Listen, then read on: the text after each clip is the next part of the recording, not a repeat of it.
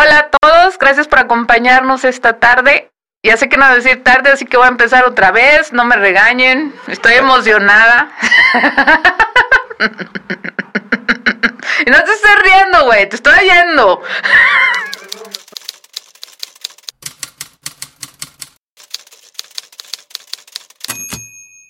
Hola a todos, gracias por acompañarnos de nuevo el día de hoy en este podcast llamado Preludio.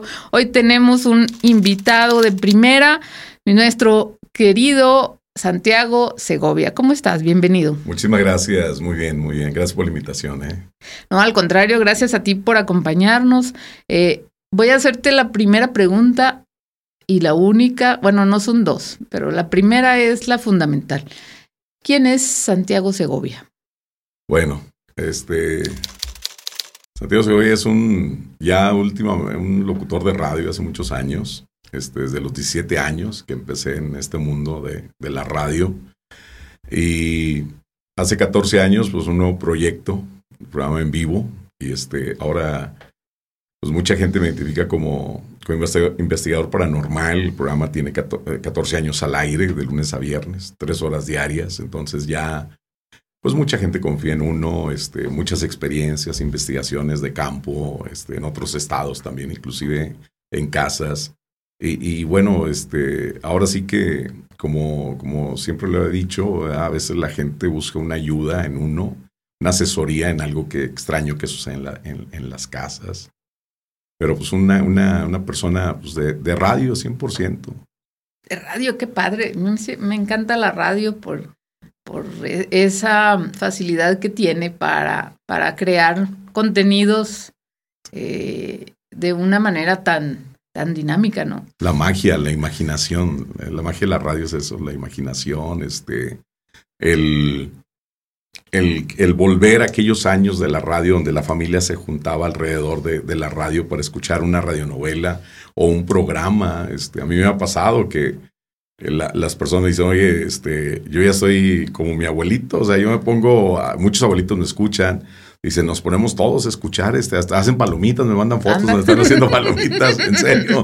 Y este, dice, volvemos a eso de, y ahí estamos escuchándote a ver la historia y nos imaginamos. Dice, nos transportas a ese lugar, a esa casa embrujada, al hacer la, la narración, ¿no? De que, o, o escuchar a la persona que nos está contando esa historia, ¿no? Sí, necesitas definitivamente la radio hacer una narración súper, muy lúcida para que la gente la pueda imaginar, pueda meterse, involucrarse en esa, en, en ese tema en el que tú estás adentrándolos. Así es. ¿Cuál es tu, bueno, obviamente me dices que lo, tu tema favorito, no sé si es tu favorito, pero es lo paranormal. ¿Qué dirías tú? ¿Qué, ¿Qué, nos dirías tú que ha sido tu mejor experiencia? Mira, mejor experiencia, este, pues han sido muchas, han sido muchas, tanto en cabina como, como en campo, ¿verdad? Eh, hemos estado en, en, muchos, en muchas partes donde a veces no soy muy, muy expresivo en lo que sucede, porque me ha tocado andar en investigaciones que personas que han sido invitadas, porque no me gusta llevar, ya para mí cinco es una multitud. Entonces me, ha tocado personas que llevo de invitados y sucede algo y se regresan al coche, o, personas que inclusive en museos aquí en la ciudad me han así como que, como que retado a, a ver qué sucede, a ver si no inventas cosas, ruidos y todo eso. Este, me acuerdo una vez en el Museo Rubén Herrera, que tiene sus historias, donde inclusive una mujer policía fue a dar al cesame en ese, en ese museo, porque ya es que se quedan adentro, se quedan son policías municipales los que cuidan. Entonces una de ellas se queda dormida en una de las salas y despierta y se da cuenta que está en otra sala. Ay, Dios. Pero en el, en el piso está reflejadas las huellas donde se llevaban la silla arrastrando. Ya. Y, esa mujer policía, te digo, fue a dar al cesame, esta chica, eh, ahí, cuando yo hago una investigación en ese lugar, siempre trato de buscar una lógica. O sea, no te digo, no soy muy expresivo porque se empiezan a apagar las luces y no empiezo a decir, ah, ya están manifestando. No, o sea, digo, pues, a lo mejor alguien les está prendiendo, la está apagando. Esa vez llegó un joven ahí Dijo, yo nomás vengo este, a, comprobar que lo que usted narra en radio sea cierto, ¿verdad? A que no se invente nada porque nadie lo está viendo. Eh, no, le digo, pues quédate. Dice, yo aquí trabajo, me dijo el muchacho, yo aquí trabajo. Pues no sé qué, qué, qué vio el muchacho. Yo nomás vi como que una puerta de la cocina se abrió, una que está en la parte trasera en el patio, la que da a la cocina. Pues el muchacho salió corriendo de ese museo. Salió corriendo, ya no supimos, ya, no más nada Qué bueno que trabajaba ahí. sí, te digo, entonces, pero te digo, en, radio, pues muchísimos años, desde los 17 años, imagínate, que pasé mi época de, de música pop, porque también estuve en EXA, este, y luego mi onda grupera, y que también me gusta mucho la onda grupera, y ahora, pues hace 14 años, pues ya agarrar la radio este, más en serio, y siempre me ha gustado la radio hablada, siempre. Y entonces, y un programa nocturno, está en un edificio a seis pisos, solamente tú solo, con la cabina a oscuras. Como dice el dicho, sí. estoy solo en cabina. y, y contando historias de terror. Oh, oh, oh, oh, yo sí creo en esas cosas. Así es. No, sí, sí, sí existe. Sí, yo supongo que sí. Y, te digo, y en cuestión que me preguntabas de experiencias, han sido muchas. Han sido muchas, este, dentro de cabina, eh, eh, fuera de ella también, este, donde pues es un programa que no simplemente es de que sacas la llamada al aire y usted platica su historia, ¿no? O sea, te tienes que involucrar con la persona. Y, y, créeme que han pasado varias situaciones que son llamadas que no se filtran porque estoy solo en cabina. Bueno, eso creo que estoy solo. Porque, porque Nadie está solo. Es que hay muchas personas, fíjate, hay muchas personas que me hablan y me dicen, Santiago, me contestó una mujer. Me contestó, y dije, ¿cómo? Si estoy yo solo. Y el teléfono no ha sonado. Y, y, las llamadas, digo, no sé, no hay alguien que diga, a ver, estamos hablando de tal tema. No, o sea, como van al aire, como suenan, van al aire, que no sé ni a quién le voy a contestar ni nada. Pero ha habido llamadas muy misteriosas.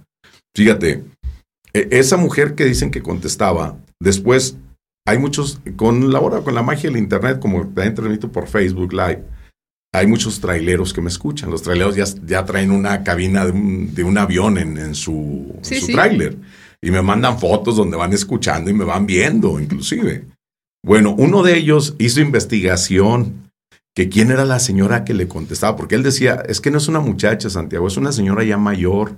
Y la señora, yo hablé con ella y está muy enojada porque todas las madrugadas la despiertan y está suena y su teléfono.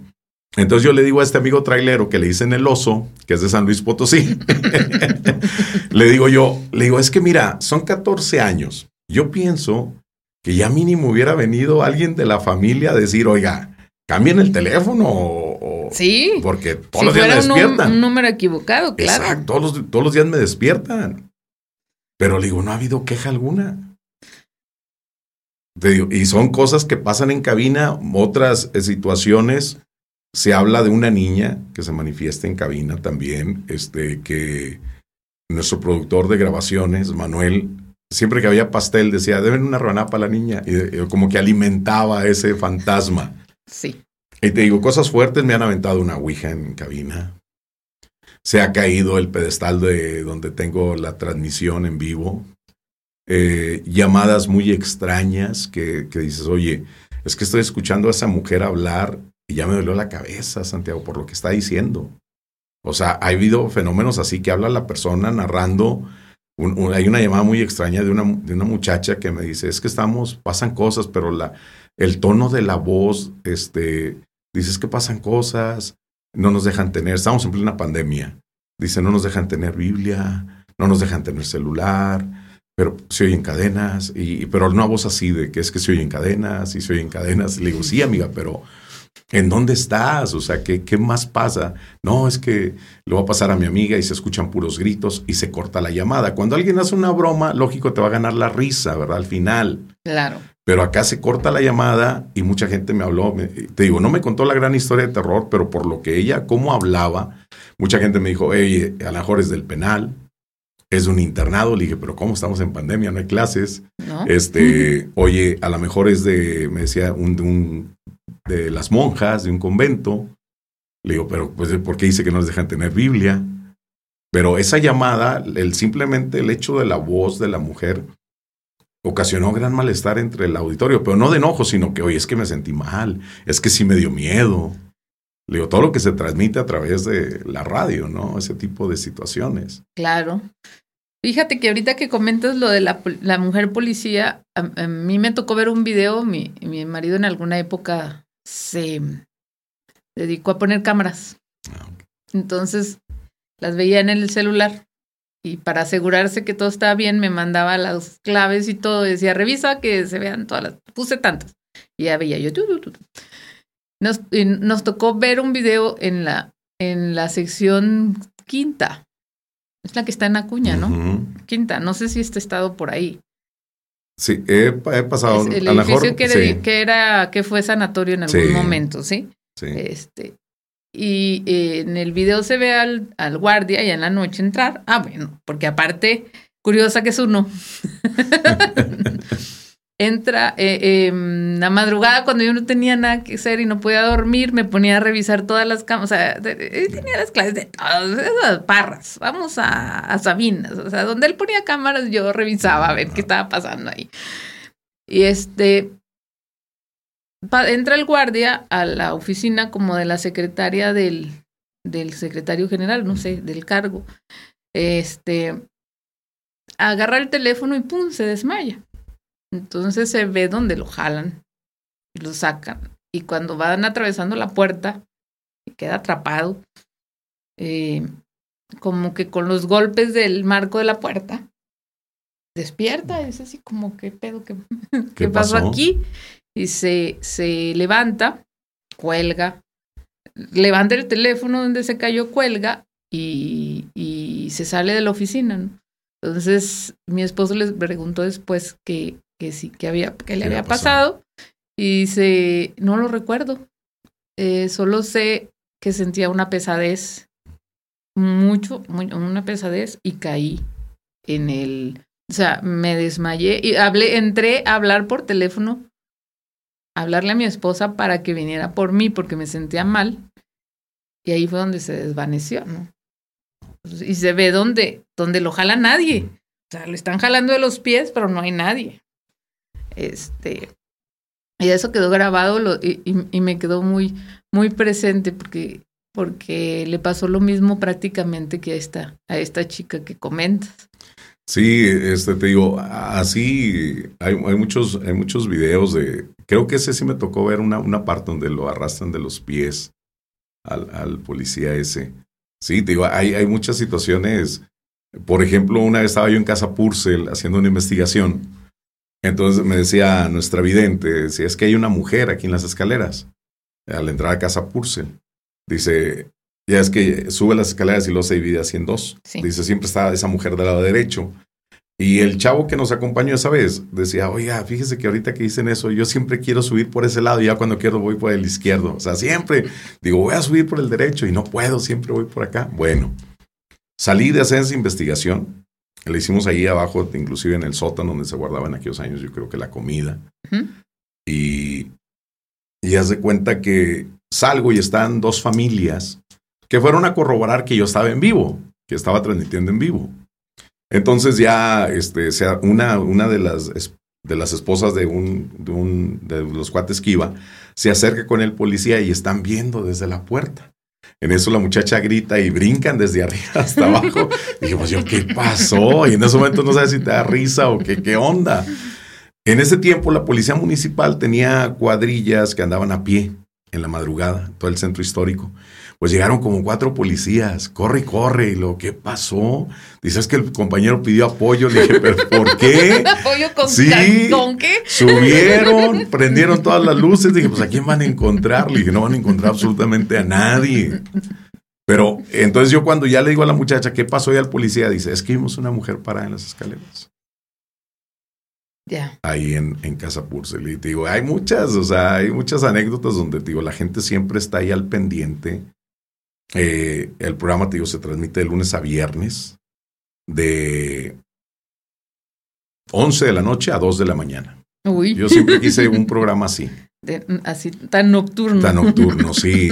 y, eh, bueno, y, aparte es un horario muy difícil porque compites con televisión, porque ya todo el mundo llega y aunque Prendes la tele a ver qué hay, a aunque ver te quedes dormido, pero... Sí, porque antes llegabas y prendías la televisión y decías, ah, es que voy a ver la novela, voy a ver... no, ya la aprendes a ver qué A, los comerciales nada más ahí ya para que te haga buruquita y dormirte. Y, y, te digo, y de hecho hay gente que me dice, quédate a las 3 de la mañana. De 3 a 5, a ver. Sí, también me, dicen, quédate. A ver, de 3 a 5. Porque, bueno, yo salgo de cabina a las 3 de la mañana. Sí. El programa dura 3 horas diarias. Pero digo, hay muchas, hay muchas historias, muchas experiencias. Y como me platicabas, que me preguntabas que qué me había pasado en cabina. Eh, tengo muchos colaboradores a, nivel nacional. Eh, colaboradores que son verdaderos brujos, que han participado en History Channel, por ejemplo. Eh, colaboradores que dirigen el culto a la Santa Muerte, ¿sí?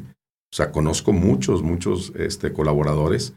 Y otra este, es que conocí a una persona de León, Guanajuato, Pablo Dalí. Él se dedica a hacer ouijas. Ok. Pero a él le hacen pedidos, este, oye, esta es para la bruja de San Luis, son 10 ouijas. O sea, de todo tipo de ouijas. Entonces a mí me dice, te voy a regalar una, Santiago, para una para tu estudio y otra para que la regales. Le digo, no, le digo, ¿sabes qué no? Porque yo siempre he dicho y advertido a los jóvenes que no jueguen con eso. Y lo, pues, imagínate, yo regalando ouijas, pues va a decir, oye, pues, ¿de qué se trata? Sí, claro. Le dije, mejor, ¿sabes qué? Mejor regálame una así como un cuadro, algo. Ah, dijo, no, ya, ya te entendí. Dijo, vas a ver que te va a gustar. Y me lo mandó y es, es una Ouija que tiene todos los elementos de la Ouija, pero está en un cuadro, tiene un marco suficientemente ancho, este, y tiene luces. Entonces yo lo pongo en la noche, lo pongo. Yo decoro la cabina, que, que, mis compañeros de radio, a veces el estéreo se sube solo y todos me echan la culpa a mí, ¿verdad? Que yo soy el que dejo ahí todos los espíritus. todos los, demás locutores durante el día. Tú les llamas. Sí, sabes que todo que les hablas. Y porque a veces el estéreo se sube solo. Cuando ellos están al aire, se sube el volumen. Y, bueno, entonces le digo, no, si digo, ¿sabes qué, Pablo? Tráeme. Eh, ya me le dije, oye, está muy padre, está muy padre la, la Ouija, este, con un eh, letras fosforescentes y con un marco azul que se enciende y todo. Bueno, yo siempre los, lo decoro la cabina, tengo una muñeca que se llama Mía, una muñeca que me, que me fueron a regalar ahí al estudio y ahí la dejé porque tengo otras muñecas que son, pues sí, están malditas. Esas que tienen una historia. Y las tienes encerradas. Esas están encerradas. están encerradas y aparte están, están atadas. Ya. Para que no hagan nada.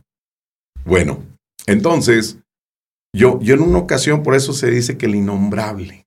Yo en una ocasión estaba una, una ama de casa platicándome, estábamos al aire, sobre su hija. Su hija tenía cuatro años y mencionaba mucho a Satanás.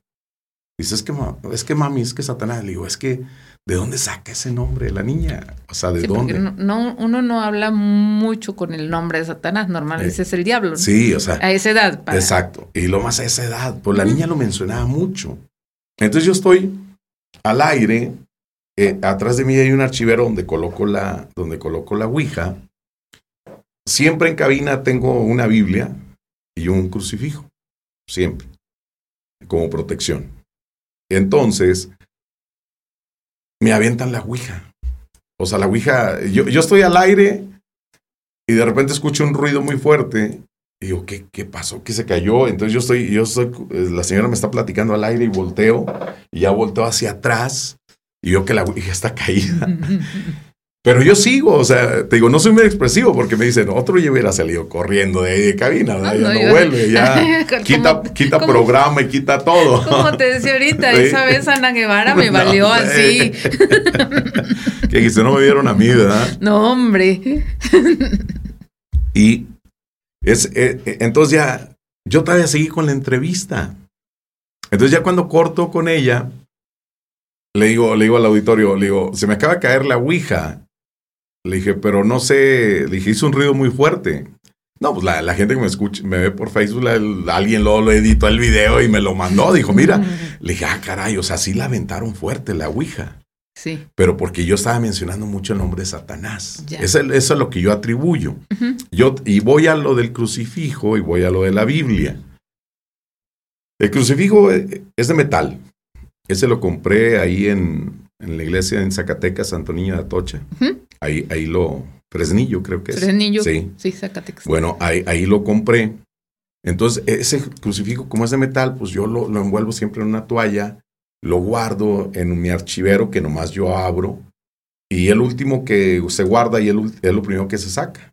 Entonces siempre, pues con mucho cuidado, lo, lo, ahí lo dejo y ya le pongo llave a mi archivero y ya nadie, nadie mueve nada. Bueno, eso sucedió, lo de la Ouija sucedió un lunes. Al tercer día yo me doy cuenta que el Cristo tiene un brazo roto. El Cristo, el brazo está colgando. Entonces se sabe que muchas veces eh, funcionan como protecciones. Muchas veces eh, eh, traes un rosario en, en, tu carro y dices, oye, estuvieron a punto de chocarme, pero me salvé por una nada. Y luego ya cuando revisas que andas lavando el carro o algo, dices, ah, caray, se le cayó el Cristo al rosario, o se cayó el rosario, se reventó.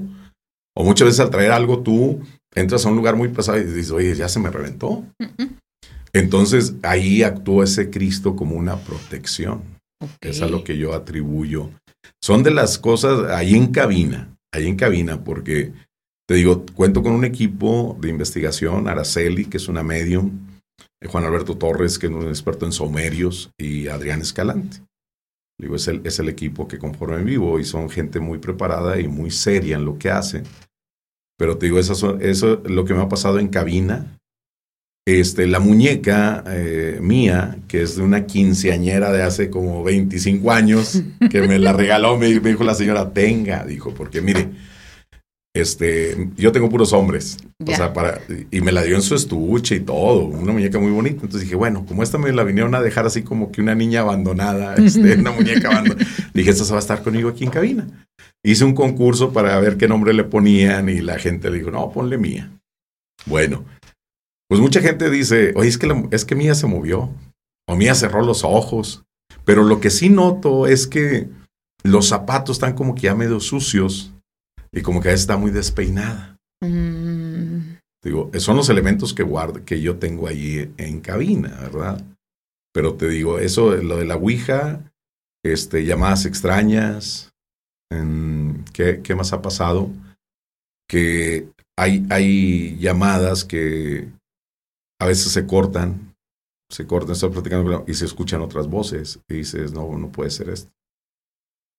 Pero te digo, son, e, ese es eh, ahora sí que en cabina de las más, o ver gente que cruza, ya eh, gente que, de, de, hecho todo eso me llevó, hay una persona que sabe mucho de todo esto en la Ciudad de México y me mandó a hacer un símbolo, bueno, un sigilo, ya ves que son sellos, sí. los de protección y todo, y me mandó a hacer un sigilo. Dijo esto en un tronco de un árbol, dijo esto lo vas a poner en la entrada de la cabina para que no entre ya absolutamente nada que ya no, no, no te vayan a, a, dar otro ataque. ¿Y sí? Sí, sí, se, se calmó, sí, se ha calmado. Este, pero muchas veces estás al aire y aunque tienes los audífonos, escuchas un golpe y dices, ah, caray, pues algo, algo fuerte se cayó aquí, ¿no? Sí. O, o se han escuchado lamentos en cabina que dices, ¿cómo?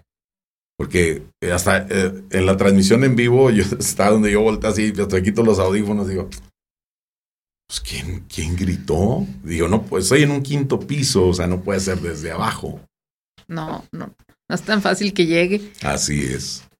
Digo, son este tipo de, de experiencias y salir a, a casa, salir a, a, cementerios.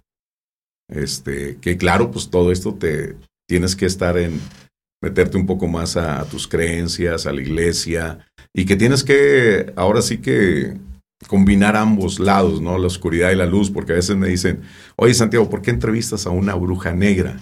Y yo lo hago más que nada para que la gente esté informada cómo trabajan los verdaderos brujos, los verdaderos. Hay, hay, una, hay, una, hay una bruja negra que yo la conozco como la mamá de Claudia, uh -huh. ¿sí? Porque su hija nos habló al programa.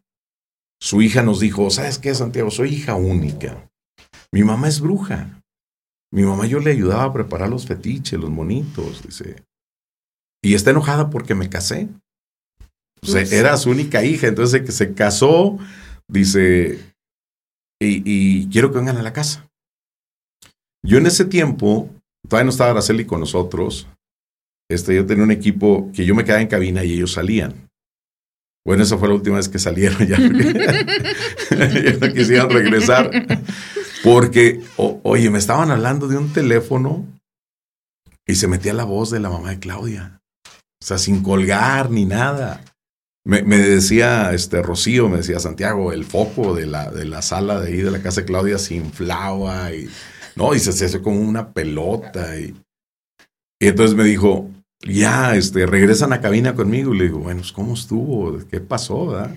Y, y, le digo, pues qué mala onda de la mamá de Claudia, ¿no? Que por su propia hija. Y única. Decía Rocío, ya no digas nada. Dice, porque ella, ella, la mamá de Claudia dijo, ese Santiago no entiende, no amanece mañana. Y yo dije, nada, pues cualquiera puede decir eso, hombre, no pasa nada. Bueno, te digo, yo tengo 52, 52 años de edad. Yo inicié a los 17 años en radio.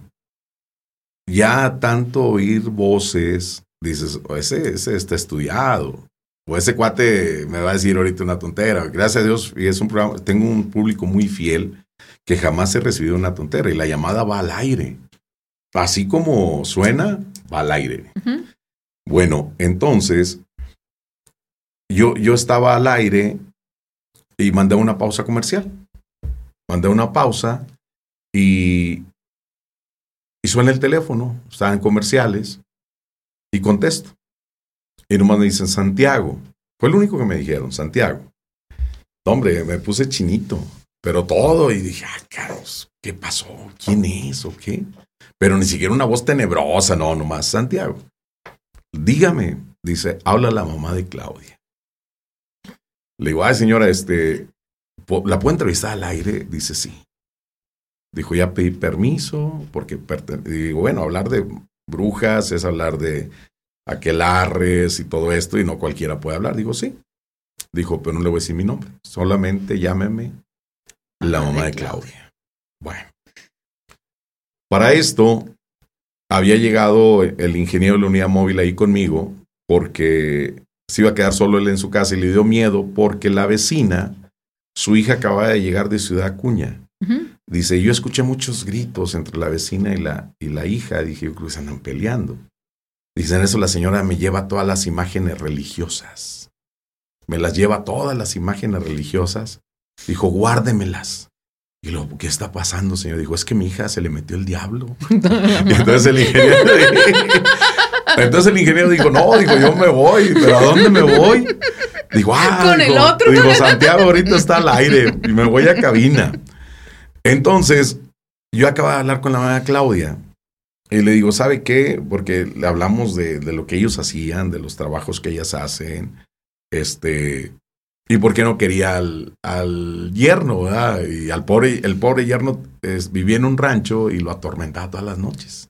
Fíjate. Bueno, Total, ya habíamos platicado con ella al aire y todo. Entonces le digo, ¿sabe qué, señora? Aprovechando, le digo, aquí lo va a pasar un amigo mío que trae como que un problemita o más o menos que lo asesore qué hacer, ¿no? Dijo, ah, sí, pásamelo. Entonces yo, yo nunca escuché que Luis le, le, dijera a la mamá de Claudia, le explicara toda la, toda la historia del pleito de la vecina, ni las imágenes, ni nada. Yo nomás escuché que Luis le decía sí y me pelaba los ojos, Luis. Y, y Luis, sí, no, sí, sí es cierto. Y, luego le dije, oye, y ya colgó. ¿Qué te dijo? Le dije, dijo, oye, no le dije nada y me dijo todo. le dije, sí, pues nomás te escuché que decía, sí, sí. Dijo, es que me dijo, esa muchacha, dijo, hizo algo allá donde andaba. Dijo, y no dejes que se le acerque. Él en ese tiempo tenía a su niña como un año. No dejes que la cargue, no, que no se acerque. Dijo, porque esa muchacha hizo algo. Dijo, entonces yo no le expliqué nada, Santiago. Ella fue la que me dijo todo. La, famosa mamá de Claudia. Y, quiero que sepas que ella no se, no se hace publicidad. ¿sí? La gente inmediatamente me dice, Santiago, este, pásame el teléfono de la mamá de Claudia. Le digo, es que no lo tengo. No la conozco. Es más, la última vez me habló una sobrina de ella. Y me dijo, Santiago, este, yo soy sobrina de la, de la mamá de, de la mamá de Claudia, le dije, ah, le dije, oye, dile que me hable para otra entrevista. Y, y, me dice, es que quiero que vayas de maestro de ceremonias a una escuela, allá por la Madrid. Le dije, ah, ok. Este, le dije, mira, vamos a una cosa. yo voy gratis a la, a la, a la ceremonia de graduación y que la mamá y que tu madrina me hable en la noche. y así fue, o sea, fui gratis y en la noche ya me estaba hablando la señora. Este, pero te digo, eh, este, y entonces mucha gente me dice, ¿por qué entrevistas a ese tipo de persona? Le digo, pues para que la gente no caiga con charlatanes, no le roben su dinero. Y lo más, le dije, mire, lo, lo mejor que le puede pasar es que le roben su dinero. Le dije, porque la otra cosa es que te utilicen a ti como un pago, como en forma de sacrificio para aliviar a otra persona. Sí. Porque puedes ir con, con, alguien que sí le sabe y dice, oye, yo necesito hacer un pago para yo ayudar a, a esta persona, necesito, necesito hacer... Entonces va uno y le dice la bruja, ah, sí, a la noche vamos al panteón y te hace un súper trabajo y aparte dice, oye, ni me cobró. pues ya pagaste tú con, ya, contigo. contigo. E, eso es lo que, para eso entrevistar a este tipo de, de personas. También he entrevistado a sacerdotes también.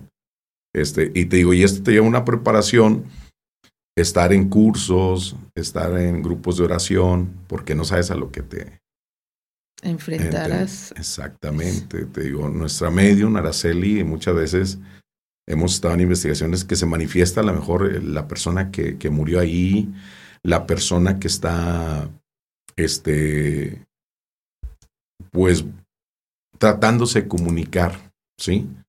Eh, Araceli es una persona que no, tú la ves y muy sencilla, muy franca ella, a, lo que va.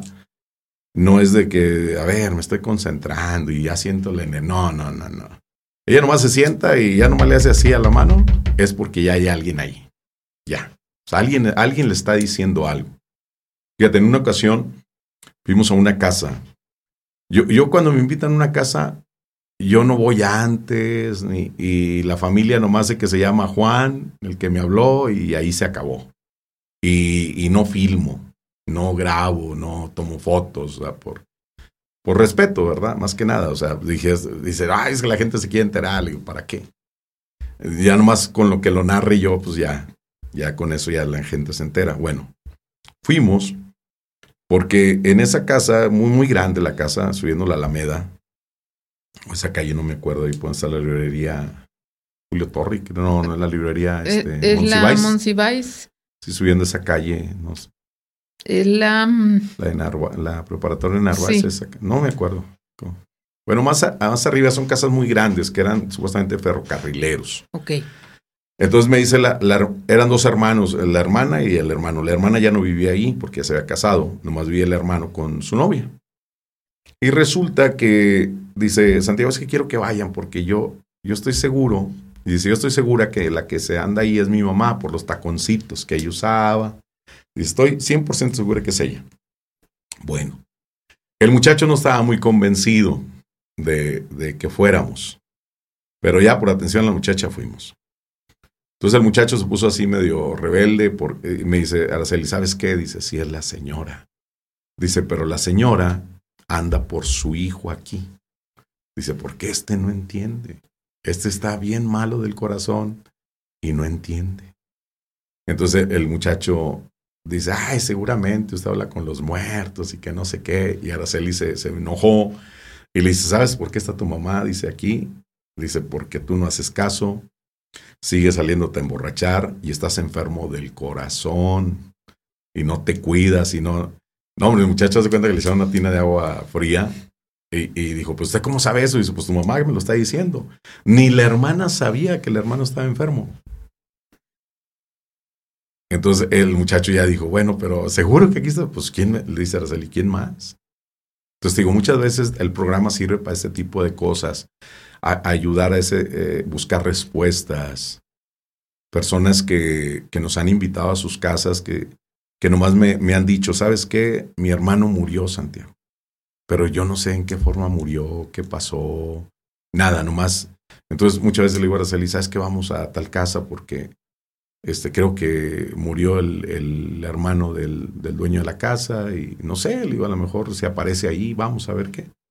Y sí, dicho y hecho, o sea, eh, el, nos dimos cuenta que se manifiesta a través de Araceli se manifiesta él a través de Araceli y, y dice, oye, es que aquí hay un muchacho, Santiago, dice, pero no quiere, no quiere estar aquí. Él quiere estar en un, en un sillón, en una mecedora. Dice, él se sentía a gusto en algún lugar.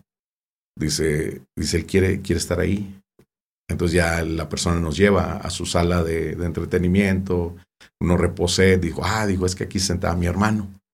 Bueno, entonces ya el hermano, a través de Araceli le dice, ¿sabes qué? Que nos dejen solos. Entonces yo le digo a su familia, ¿sabes qué? Vamos, vamos a salir, nos déjenlos a ellos solos. Y resulta que esta persona, doctor, de profesión doctor, pues no creía mucho en todo eso, los hombres de ciencia y todo. Pues, no. Entonces dice, ¿pero quién eres? Y, y, el hermano le contesta a través de Araceli y dice, negro, soy yo negro. No, pues ahí de cuenta que ya, este, todo, eh, todo lo, le empezó a escribir a Araceli, a veces escribe al revés. Ya. Ese tipo de experiencia. Sí. Entonces ya hace cuenta que ahí le aclaró muchas cosas al doctor. Entonces ya le dije, doctor, ¿sirvió esto? ¿Le sirvió? Dijo, sí. Porque él sentía, eh, eh, el muchacho se había suicidado, el hermano. Vaya. Entonces la muerte ya es del por qué no lo ayudé, por qué no me di cuenta, como que te sientes culpable.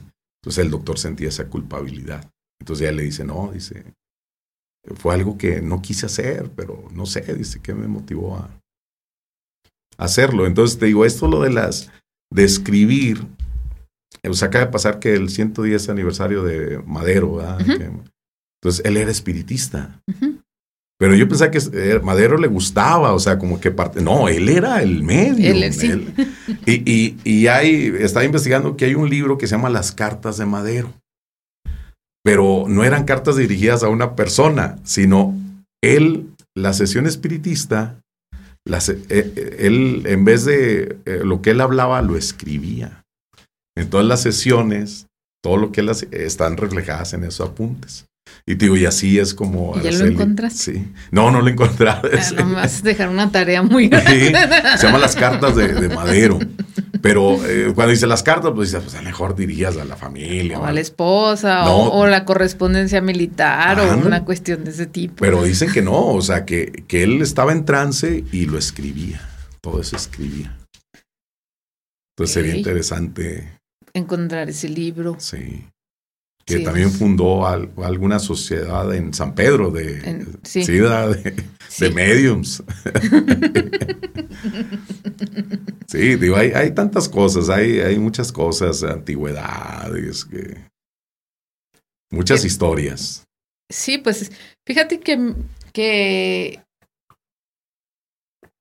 a mí me puede mucho cuando voy por la calle y veo que están derribando una casa o que convierten una casa ya antigua, digamos, de los 60 para atrás, que la convierten en oficina, porque siento que las casas tienen cierta energía que queda guardada de una familia, ¿no? Sí.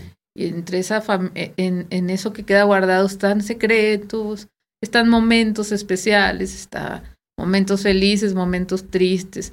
Sí. Y, y el hecho de que se transforme en algo que, que no era, a, a, mí me causa mucho, como mucho, como cierta inquietud. Y porque siento como que se pierde, ¿no? Una parte de la historia de X o Y familia. Entonces, sí debe de haber como, como muchas cosas guardadas en las casas. Nosotros perdimos un hermano ya hace 2007 eh, en un accidente eh, mi mamá siente, yo, yo estuve muy triste, tres meses. Yo todas las mañanas salía de, la de mi casa a la oficina y lloraba, lloraba, lloraba, lloraba. Todo el camino desde, desde Magisterio hasta el centro. Hasta que lo soñé. Lo soñé con una camisa suya, una camisa roja. Y me dijo, ¿qué tienes? Pero yo le hablaba como si no fuera él. Sabía que era él, pero como si no, así hablábamos como si no fuera él. Y me dijo, ¿qué tienes? Y le dije, estoy muy triste. ¿Por qué estás triste? Es que mi hermano se murió. Y dijo él, no estés triste, él está muy bien. Entonces volteo y lo abrazo, y él me abraza con, con el mismo fervor. Y me dice, este, te quiero mucho. Y le digo, yo también te quiero mucho. Y de hecho, él antes de morir en ese accidente nos llamó prácticamente a todos y nos dijo que nos quería mucho. Es, fue como, como una, no sé, como una premonición. Despedida. No lo sabemos. Sí, como una, porque incluso amigos lejanos que, que solo él conocía, eh, se despidió de ellos. O sea, les habló y les dijo, este, te quiero mucho, cuando andes por acá, por acá nos vemos, ¿no? Y creo que, pues bueno, creo que se fue en paz de cierta manera. En algún momento sí debió haber tenido como ese dejo de mm, inquietud porque dejó dos niños muy chiquitos. Y sí recuerdo yo que, porque fue un accidente en otra ciudad y no lo, no lo encontrábamos, no lo localizábamos. Cuando por fin supimos dónde estaba. Esa noche, y yo ya había llegado a casa de mis papás, sentía mucho como si aquí tuviera un, una bola de, sentimientos encontrados. Y sentí que era él, o sea, sentí que era como si fuera su enojo, como si estuviera muy molesto. Y entonces le dije, a ver, güey, sea, la regaste, este, fue un accidente, ya no podemos hacer nada. Y ahora lo que hay que ver es cómo vamos a sacar a tus hijos adelante. Eso es lo único que podemos hacer ya en este momento, ¿no? Y traerte, porque traerlo fue un rollo, este, fue, fue, fue, fue épico. eh, y, y, volvió a La Paz en mi sueño y ahí regresó a La Paz. Cuando, cuando yo estoy triste, cuando hablo con él, cuando él me dice yo estoy bien, no pasa nada, yo dejo de llorar automáticamente. Al día siguiente yo me subo al carro, ni una lágrima, nada. Eh, fue, como una cuestión así como, como una despedida que nos faltó eh, a, ese momento. Pero mi mamá a veces en, en la casa está una puerta que da hacia la calle y una puerta que da hacia el patio. Y ella siempre, ella siempre supo que estaba muerto. Ella desde, dice, es que yo le hice el cálculo y él debía llegar a tal parte a tal hora y él dijo que me iba a hablar y no me habló. Entonces ella cuando desde que amaneció dijo, está muerto, hay que buscarlo en el CEMEFO. Y ella siempre dice que ha sentido cuando tiene mucha tristeza que le entra un aire por, la, por una puerta, que a veces incluso esta puerta, que no, no, no normalmente no está bien cerrada, eh, ella a veces le abre el aire esa puerta. Este, y corre y dice, yo siento que es el que pasa y me dice, mamá, no pasa nada, todo está bien.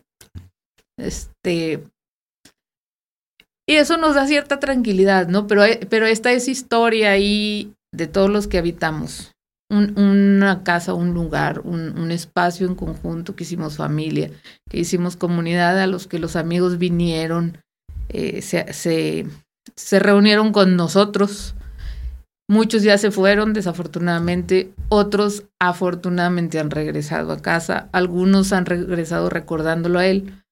En alguna ocasión llegó un muchacho que vivía justo en el solar de atrás. Entonces nos brincamos la barda a su casa o él se brincaba la barda a la casa de nosotros como a los 3, 4 años que mi hermano muere, este chico vivía en Tijuana, vive. Y viene y le dice a mi mamá, vengo a pedirte un favor. ¿qué pasó? Es que ya no hay otro, ya no encuentro qué hacer con tu hijo. ¿Cómo? Es que se me aparece, se me aparece en todos lados. Estoy comiendo y volteo y está sentado a un lado de mí. Este, voy manejando y de repente volteo y está sentado en el carro a un lado de mí. Eh, necesito que me lleves a donde esté enterrado, no, porque no sé qué quiere. No supimos si supo que quería o no, pero él ya no volvió a tocar ese tema, porque tenía años sin venir a la ciudad natal y nada más vino a ver qué estaba pasando porque mi hermano lo estaba buscando. Y a él, porque a ninguno de los demás se nos ha parecido. a mi hermano, otro hermano lo sueña y dice, siempre lo veo muy bien, lo veo así de la cara súper limpio, este, muy tranquilo, dice que él ya no toma cerveza, porque a veces le digo, ¿qué es un bote? No, yo ya no tomo. Este, pero, pero algún pendiente por, por, ahí en Tijuana. Sí, eh, eh, es que fíjate que a través de los sueños se comunican, o sea, yo tenía muchas experiencias, por ejemplo, una vez me habló un, un joven y me dice, Santiago, hace tres meses murió mi mamá y la sueño. le digo, ¿y qué te, y le, te dice algo tu mamá? Y dice, sí. digo, ¿cómo la ves? Dice, fíjate que la veo molesta y lo único que me dice, ¿por qué son así? Entonces ya le dije, yo le digo al muchacho, ya le digo, ¿por qué son así? Y le dice a la muchacha, ¿por qué son así? Y, y, le digo al muchacho, ¿tienes más hermanos? Dijo, tengo uno. Dijo, somos dos nomás, mi hermano y yo. Dije, si andan peleando por la casa, dijo, sí. Le dije, pues es, ahí está. Le dije, pues tu mamá, pues, ¿por qué son así si yo no les enseñé eso? Dice, Santiago, ya ni nos hablamos. Mi hermano y yo. Le, digo, es que ahí está el mensaje, o sea, ya. Eso es lo que necesitas arreglar, ¿no? Ah, una vez me habló una muchacha y dice, sueño a mi hermana que ya murió, Santiago. La sueño muy enojada, pero muy enojada conmigo. Le digo, ¿qué le prometiste? Que iba a cuidar a sus hijos. ¿Y lo estás haciendo? No. Le digo, entonces, ¿cómo la quieres ver? Le digo, yo tengo la hija, yo la tengo a la hija aquí, a mi hermano, en estudiando aquí. sí, pero te digo, te digo, ah, entonces le digo, pues ahí es, ¿cómo la quieres ver? O sea, le digo, ¿cómo la quieres ver? Y hay personas, fíjate, una vez me habló una señora de mi Santiago, sueño mi suegra, sueño mi, o sea, cosas increíbles, o sea, dice, sueño mi suegra que vaya por un tesoro al rancho. Le digo, ¿existe ese rancho? Dice, mire, pues ya sí está la propiedad ahí, pero la casa de mi suegra ya son las puras tapias. O sea, los, ya es que en las casas de abuelo lo primero que se cae es el techo. Sí. Porque es lo que hay que darle más mantenimiento. Bueno, dice, este, le digo, ¿existe esa pared donde tú dices que sacas el tesoro? Dice, dice, sí. Le digo, dile a tu esposo que te lleve y búscale. Pues el lunes me habló la señora y me dice, Santiago, encontré el tesoro. Y dije, ah, pues a lo mejor me van a tocar algunos centenarios, ¿verdad? Le dije, a lo mejor me va a tocar algo de ahí. Dice Santiago, era una caja de, metal. Dice, pero ahí estaban fotos de mi esposo cuando era niño. Le digo, pues era el tesoro, de, ella. de ella. Dice, había mechones de cabello. Este, le digo, pues era el tesoro de ella. Sí. Le digo, eso era. Dice, entonces este, le digo, te lo, o sea, quería que fueras por él. Entonces, le digo, se manifiestan a veces, fíjate, hubo un caso de una señora que me habló de aquí una colonia de Saltillo, que pues, la señora en su casa iba a la tienda así, sus días su despensa, como todos, y a veces, ay, se me acabó la sal, voy a la tienda de la esquina. Dice la señora, yo era a poco de ir a la tienda de la esquina, dice, y saludaba al señor. Buenos días, buenas tardes, cuando se me ofrecía ir. Dice, pero me, di cuenta que el Señor murió, Santiago. Dice, pues yo nomás lo conocía así de vez en cuando que iba a visitar, a comprar. Pero el Señor se me manifestó. Se me manifiesta el Señor y me dice que por favor le diga a su esposa dónde está un dinero para que pague su funeral. Dice, pero ¿por qué yo, Santiago, si yo no soy familiar? le digo, mire, tiene la misma. Sí, le digo, mire, usted, le digo, yo como la estoy escuchando, usted sabe que es una, una persona seria, una vecina seria que no se mete con nadie. Dijo, tiene usted la razón. Dijo, yo no me meto con nadie, yo siempre en mi casa y este, y así va. Le digo, mire, a lo mejor la, la, señora tiene amigas, tiene vecinas, la esposa del señor, pero son más relajientas y todo, que si una de ellas va y le dice, la, la, la vecina, la, esposa del señor va a decir, ay, estás, tirar loca. Sí, estás loca, o sea, ¿qué te pasa? Tú, soñando a mi marido, seguramente. Le digo, pero si va usted, pues usted es alguien de respeto ante ella que va a decir, oye, a la señora sí le creo. Entonces dice, me, me aconseja que vaya a Santiago a decirle, le digo, sí. Pues ya como a los tres días, Santiago, ya fui, le expliqué a la señora, esta le dije, hablé con Santiago. Santiago me dijo que viniera. y Santiago me dijo que viniera. Entonces dijo, no vas a creer que ahí estaba el dinero, Santiago. digo, sí, digo, son mensajes, o sea, y, muchas veces así, personas que dicen, es que, o, muchas veces un duelo, un duelo que te puede, un duelo atorado que lo puedes durar 15 años, que dices, es que me va a tiene 10 años que se murió, pero todavía es que no te desahogaste, no lloraste, no, no nada. Y le digo, y al contrario, hay personas que la sueñan, así como tu caso de que dice, oye, yo estoy bien, yo donde estoy, estoy bien. O sea, mira, veme cómo estoy. Sí, estaba el, así muy nítida la imagen y, todavía han pasado, pues, desde 2007 para acá, ya más de casi 15 años. Y el sueño fue tan, tan, tan nítido que lo sigo viendo como si lo estuviera soñando todavía. El rostro, porque en los últimos años, él, como andaba mucho en el sol, se le ponía muy roja la cara, pues somos muy blancos. Se le ponía muy, muy roja la cara, este, le salían erupciones. No, él en el sueño está su, piel limpiecita completamente, su camisa roja perfectamente, así como le gustaba a él traer una camisa polo. Este, muy bien, y me abraza con, con un afecto, un aprecio, un, cariño que, que de hermanos como nos tuvimos, porque él, eh, somos seis, yo soy la sexta, él era el quinto. Entonces éramos lo más, él, él era el más cercano mío y el más cercano del que sigue, quedó, en, quedó un brecho, quedó, quedamos molachos ahí en medio, ¿no? Este, y lo, y lo, y, y teníamos pues obviamente esta unión de toda la vida, de ser cercanos, que no se, que no se tienen con los hermanos mayores por la brecha generacional. Eh, y con él no, o sea, porque era lo que, con el que peleaba, con el que jugaba, con el que y hay un montón de mundo de fotografías de nosotros dos juntos, éramos los, los, de, los más cercanos en edad. De los más chiquitos. De los más chiquitos, sí. y, y otra cosa, y ahí, ahí, ahí sería una consulta, bueno, nomás cobra. no, mira, mi papá murió hace ocho años. Es que se murió un año antes que mi hija, que naciera. Y yo lo acompañé, él se enfermó un tiempo aquí, vino de vacaciones, se enfermó, lo acompañé, lo mandaron a la clínica a Monterrey, estuve acompañándolo, ya después le dieron la alta, se fue, se regresó a la ciudad. Y yo cuando llego allá, él ya estaba en muy mal estado, porque no lo atendieron como era debido. Entonces, eh, pude despedirme de alguna manera, lo acompañé al doctor a su consulta, lo llevé al hospital y a mí me tocó estar prácticamente cuando lo durmieron para que descansara. Mm, tenía creo que menos de media hora de haberme ido del hospital en la mañana, porque lo quedé toda la noche y, en la, y, en la, y como a la media hora habló mi hermano y me dice, ya falleció papá. Y la verdad, yo estuve muy tranquila todo el funeral y a raíz, y a partir de ahí, claro, lo extrañas porque es tu papá y porque le hablabas y le contabas tus cosas o, de repente le consultabas y le dices, oye papá, tengo este asunto, ¿qué harías tú? ¿O qué me aconsejas? Y él era bueno haciendo eso. Pero yo, mi duelo ya creo lo superé en ese sentido, porque lo vi irse en paz.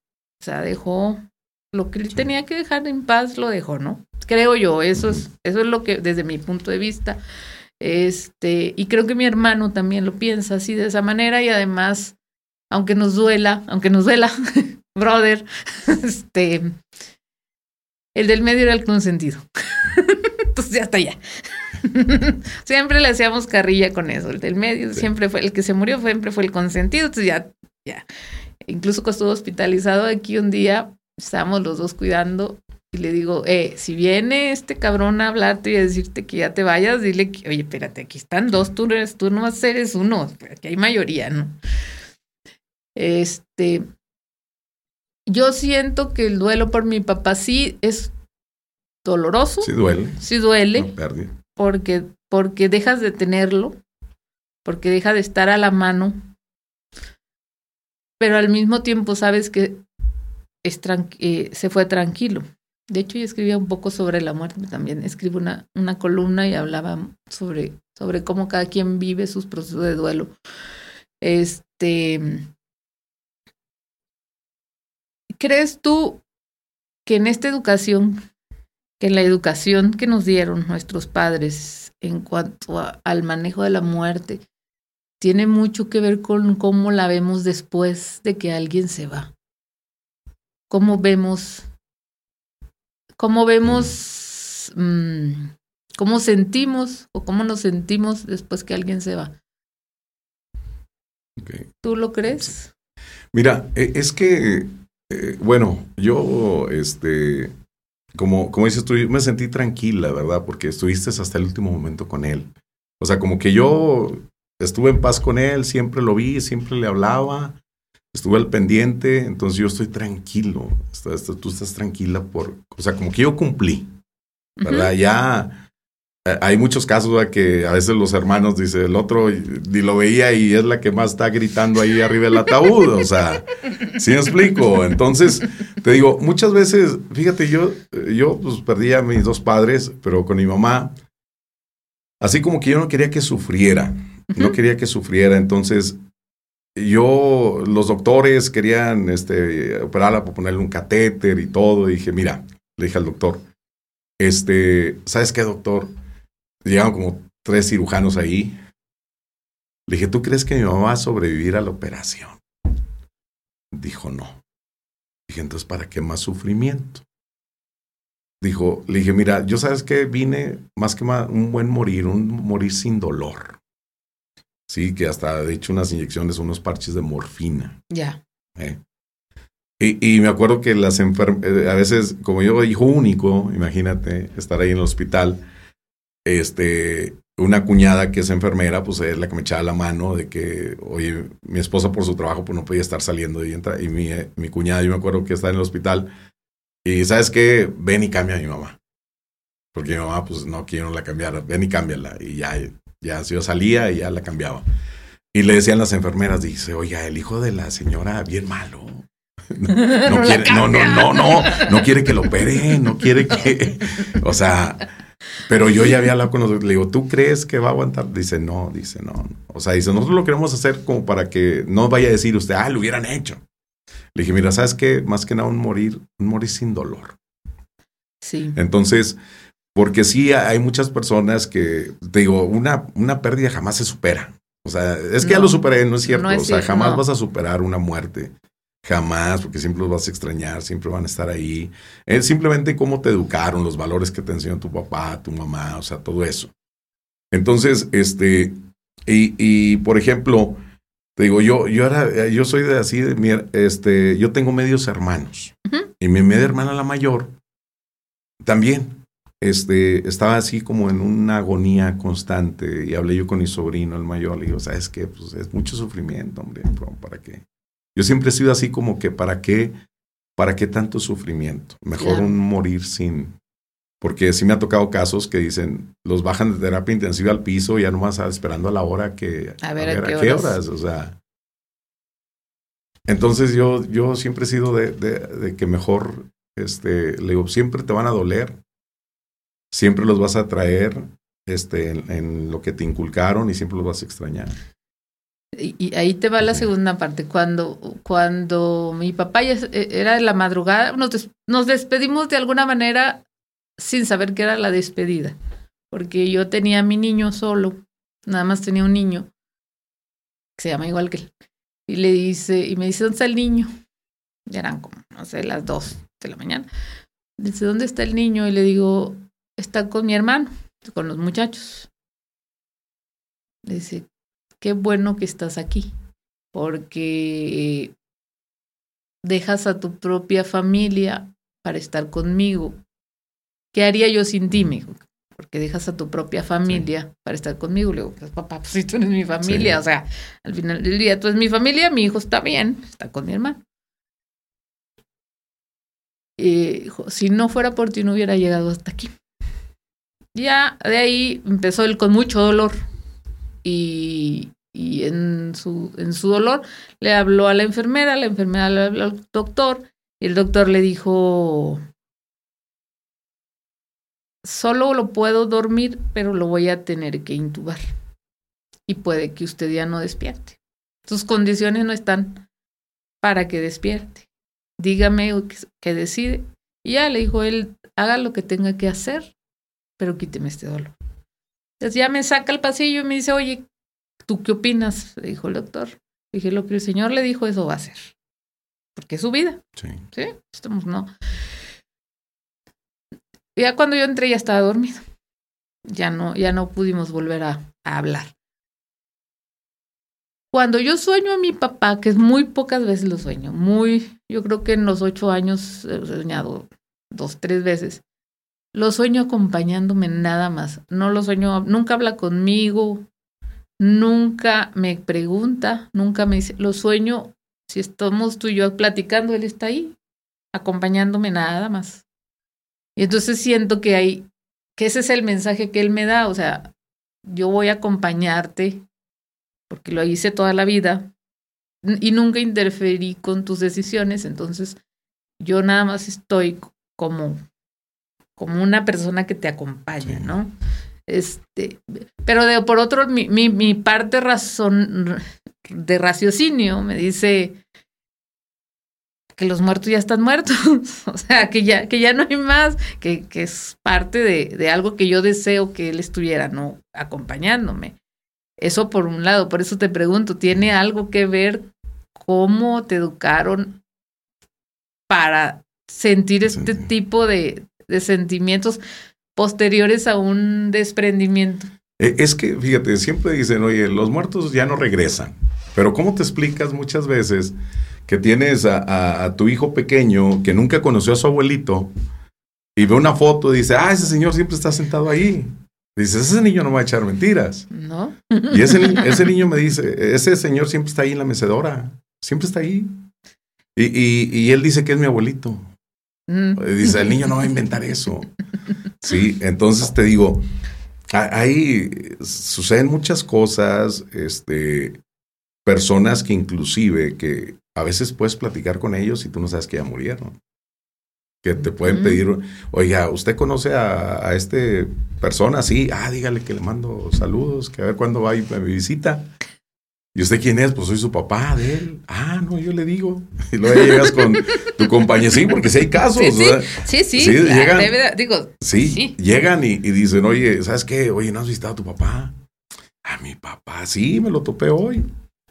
E, esto fue un caso de una muchacha de una fábrica, estaba esperando el camión, llega un señor, un viejito, le dice, oye, ¿usted conoce a fulano tal? Sí, es compañero ahí.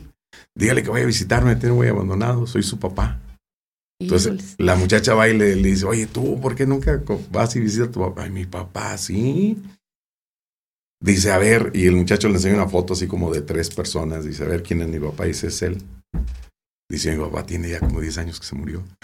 Dice, pero, pero, pero, nunca he ido a la tumba. Dice, no, no, te, tengo años que no voy a visitar a su tumba. Dice, pues ahí está el mensaje.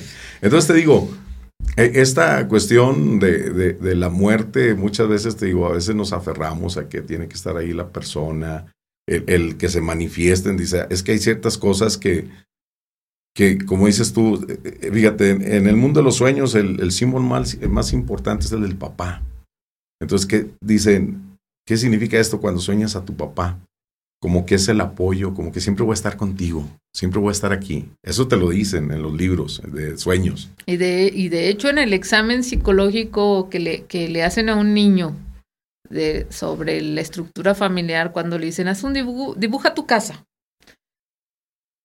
Si un niño dibuja un árbol afuera de la casa fuerte, un árbol, ese es el árbol en la manera en cómo él lo dibuja es su papá, en, en los, en los psicológicos. El, el, entonces, es, es ese... ¿Cómo dibujas normalmente un árbol cuando eres niño? No, pues muy frondoso. Muy frondoso, muy, sí, muy protector, un una sombra, sí. un, alguien que está protegiendo la casa. la casa o más grande, este, lo más bonito que lo puedes dibujar. Este, sí, esa es la Exacto. figura realmente del, del papá para una para un niño, ¿no? Para una persona en, en la vida. Así es. Sí, te digo, este, eso es algo, y ahora con esto de, por lo que acaba de pasar de la pandemia, también lo de las muertes, de que a mí me han hablado, personas, Santiago, y es bueno tener las cenizas de los papás aquí en la casa. o sea, le digo, es algo que, es, que, que tuvimos que adoptar por necesidad, ¿no? Este, ahora con la cuestión de la pandemia, que, que pues yo eh, mucha gente que me, me escuchaba, me dijo, mi papá te escuchaba, mi mamá te escuchaba ya. Pero era entrar, digo, era algo muy difícil porque los veías entrar caminando y te los entregaban en una cajita. Y, y te quedas con la incertidumbre si eso no es, si son las suyas o no son las suyas. Exactamente, por eso, este, eso de, que muchas veces dicen, oye, es que las personas andan buscando a su hijo 20 años, a lo mejor el hijo, pero ellas quieren tener a quien, a quien velar, quieren tener eso. O sea. Como esa despedida. Exacto. Como esa despedida. Porque yo recuerdo es, en ese momento, duramos tres, tres días buscando a mi, a mi hermano. Eh, ya papá había hablado a la Cruz Roja, le habían dicho que no, estuvo ahí, había hablado a la municipal de La Paz, él falleció en La Paz, Baja California Sur, y le dijeron que no tenían información. Entonces eh, ya no hallaban a quién, a quién hablarle. Y bueno, ellos son muy mayores, mi, mi, mi mamá acaba de cumplir 90 años. Eh, entonces no, es, no era como tan fácil como agarrar ahora el internet y buscar y encontrar y etcétera. Eh, hasta ese día, porque salió en una noticia el nombre, esa salió el accidente y la persona que eh, cómo fue identificada. Entonces, mamá le habla a alguien que conoce, que tiene familiares en La Paz y le dice, dile que lo busque en el CEMEFO, ahí está mi hijo. Eh, y la chava le, le contesta, le dice, es que hoy salió una noticia y dice, y nos acordamos precisamente de la familia, porque nos, nos apellidamos Mendivil, que no es un apellido muy popular, este, muy común. Y, y, el chavo se llama así. Entonces ya la los familiares estos nos apoyan en decir, eh, ya encontramos a la familia, y pues, ya que venga, ¿no? Y eh, era mucha incertidumbre no saber dónde estaba, tres días. Y de repente te imaginas buscando una gente que tiene años y años y años y no tiene ese cierre de decir, este, muerto, pero aquí está, como, como este chico de, de Ayotzinapa que le entregaron un huesito a la mamá, dice, pero sabemos que aquí está. O sea, aunque sea esto, pero está. Sabemos que, que murió y que tenemos algo, ¿no? Exacto. De repente uno como ser humano necesita sentir, tener esa seguridad de que, de lo que pasó. Del, del, del y como para cerrar ese ciclo. Como para cerrar el ciclo familiar, el ciclo con este miembro de la familia. Y ahora imagínate, como dices bien, todo este asunto de la pandemia que ocasionó tanta incertidumbre, porque ni siquiera sabías, primero no sabías si iba a salir, luego no sabías si ibas a estar infectado tú y si ibas a ir a dar o no ibas a ir a dar. O sea, hubo familias completas que se fueron íntegras. Sí. ¿Y quién y, cómo reclamarla? ¿No te recuerdas tú el caso de, de Nueva York, donde estaban los cadáveres en los trailers porque no había quien los reclamara de familias completas? Exacto. Pero es eso otra historia. Sí. nos estamos alejando, nos estamos alejando. no, no, no, te digo, y, bueno, este, y, otra cosa que decías tú, como la esencia de las casas, ¿verdad? Que a veces, y soy una casa bien bonita y eres un estacionamiento. Y la energía. Es una casa, sí, es, una casa que me gustaba mucho, o, que ahí vivía un amigo mío y tenía un patio bien bonito y ahora es un estacionamiento. Sí, o yo visitaba o venía de repente, o aquí vivía X o Y persona y, y ahora Sí, eh, pero es como decía un amigo mío, dice, sí, dice, pero esa casa pues tiene un dueño y el dueño puede hacer lo que quiera con eso. Dije, no, pues sí, pero, pero a veces está como que la nostalgia. La nostalgia. En la mañana caminaba de Bravo, de, de la Miguel López por Bravo hasta Catedral y venía viendo las casas, porque esa, esa calle me llama mucho la atención, no nomás por Agustín. Este, pero venía viendo las casas y ya ves que tienen estas um, arriba de las puertas los años en ah, que fueron construidas. Y, y mira, esta se está cayendo de aquí, mira, esta la repararon, esta la puerta, esta ya se va a caer, esta, este, si no le metes. Y entonces tu híjoles, ¿cómo le harías tú para reparar tanta casa? Es imposible, o sea, aunque, aunque eh, es imposible, sería imposible si, para una familia es, es difícil recuperar la casa, rehabilitarla, Ahora imagínate para al gobierno hacer tantas. Sí, porque luego de repente dice que por qué el gobierno permite, ¿por qué no la compra? Pues espérate, compadre. Sí, no, Está difícil. Más todos los pleitos que debe tener la casa encima, ¿no? Sí, son casas este, con mucha historia también. O sea, con mucha historia.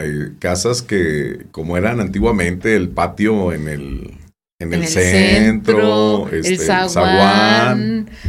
La, la cocina, por eso Decían que el dicho ese se, metió hasta la cocina. Se metió, sí. Porque decían antes las visitas eran a la sala. Sí. Ya si eras de mucha confianza, ah. sí te podías pasar a la cocina, pero si eras alguien de mucha confianza. Sí, entonces, por eso decía, se metió hasta la cocina. Sí. Te digo, dominaba, la señora dominaba todo desde ahí, todas las recámaras y la entrada desde la cocina. Te digo, y tantas historias, y tienen su, su energía, quiero que sepan, las, casas, las casas. hay hay casas antiguas que se han convertido en museos, este, o que otras personas las han habitado y, a veces pues, hay personas posesivas de un objeto, de una casa o de una persona.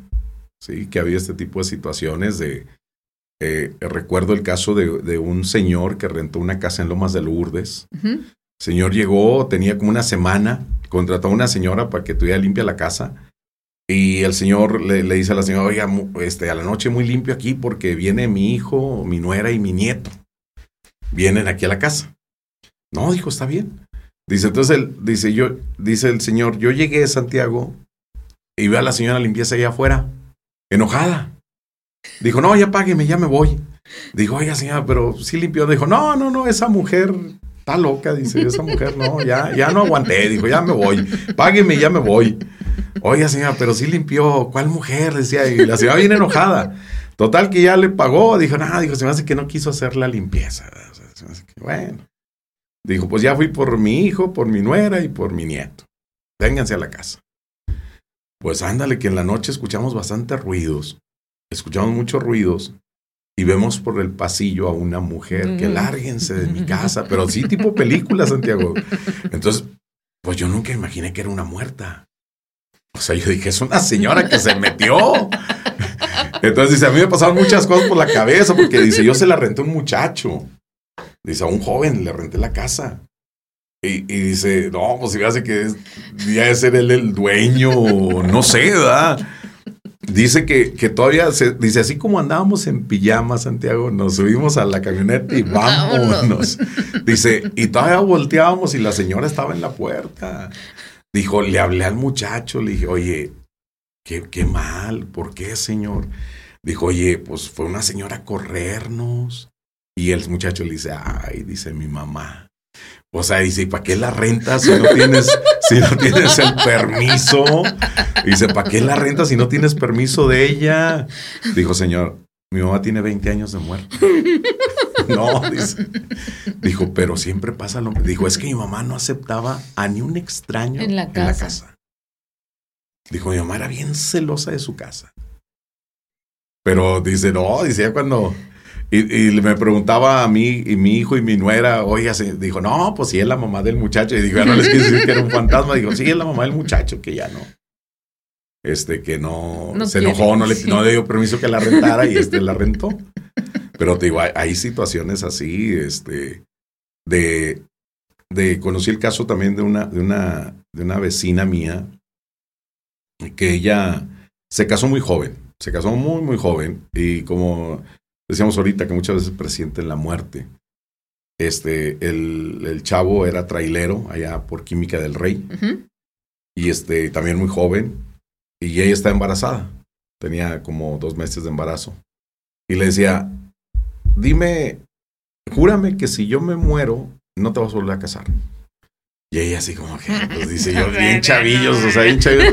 O sea, ¿cómo? O sea, está loco. Si a mi edad no lo juraría, menos a los 20. sí, eh, dice, no, dice, júrame, júrame que no, no, me, no te vuelves a casar.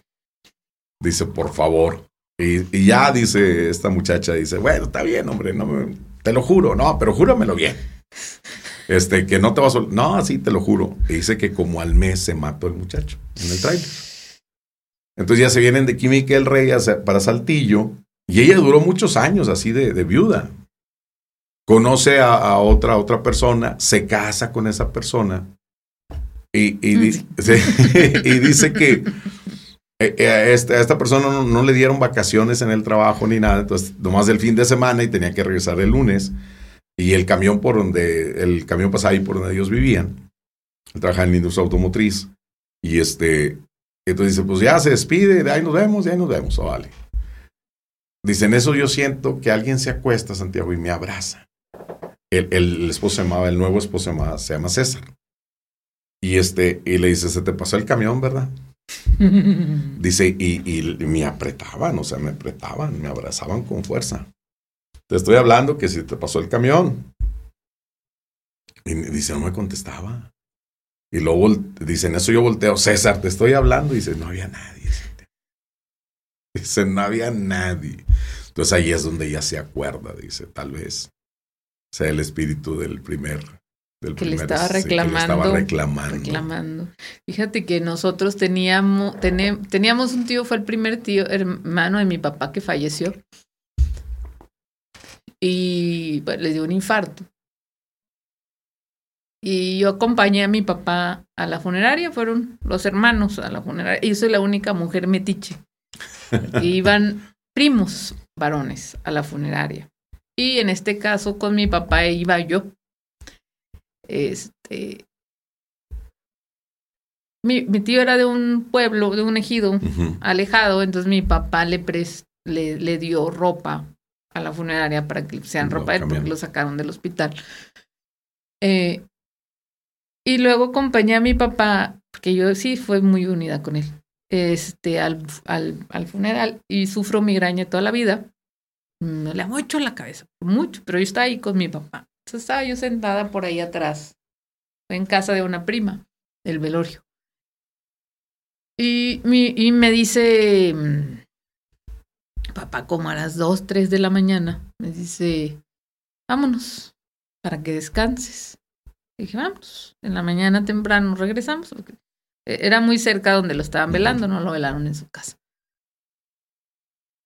Nos fuimos a la casa, con todas esas historias fantasmagóricas que te conté previas, este, pues te digo yo, puedo ir, pero no quiero ver.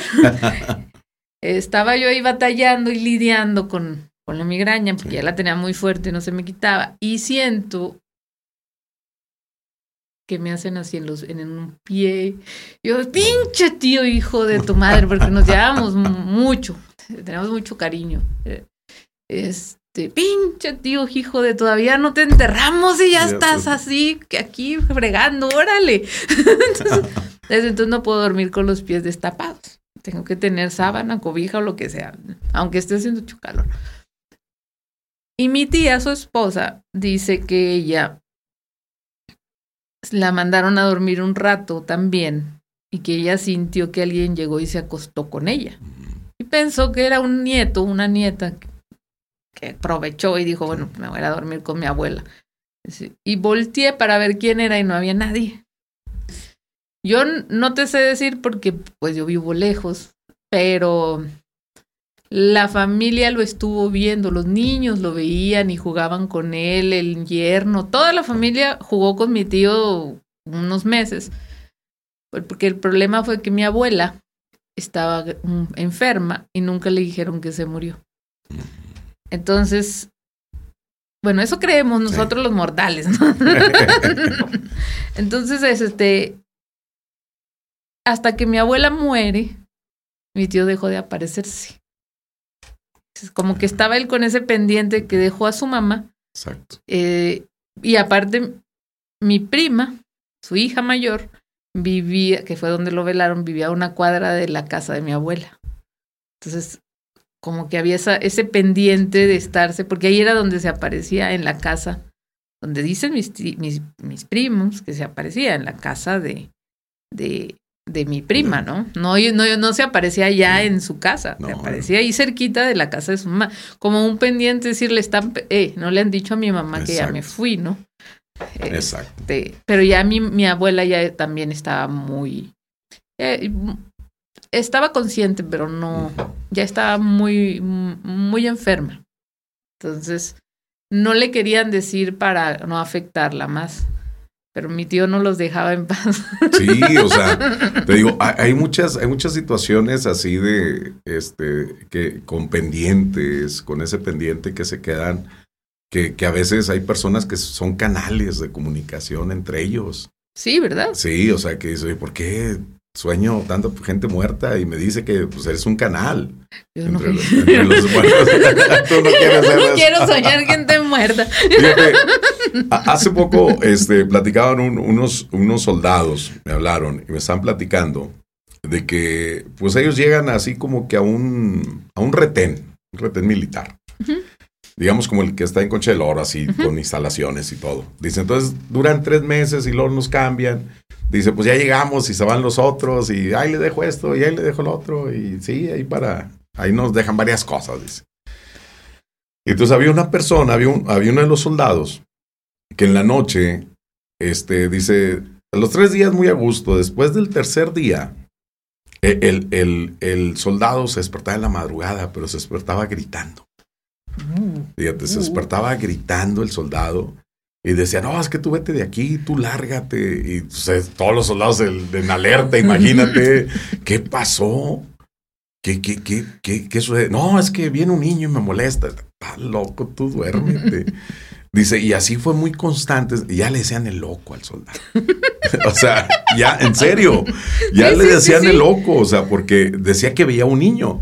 Dice, es que se me aparece un niño que quiere que lo lleve con sus papás pues dile que tú no eres su papá, que ni los conoces, que nomás vamos a estar aquí tres meses.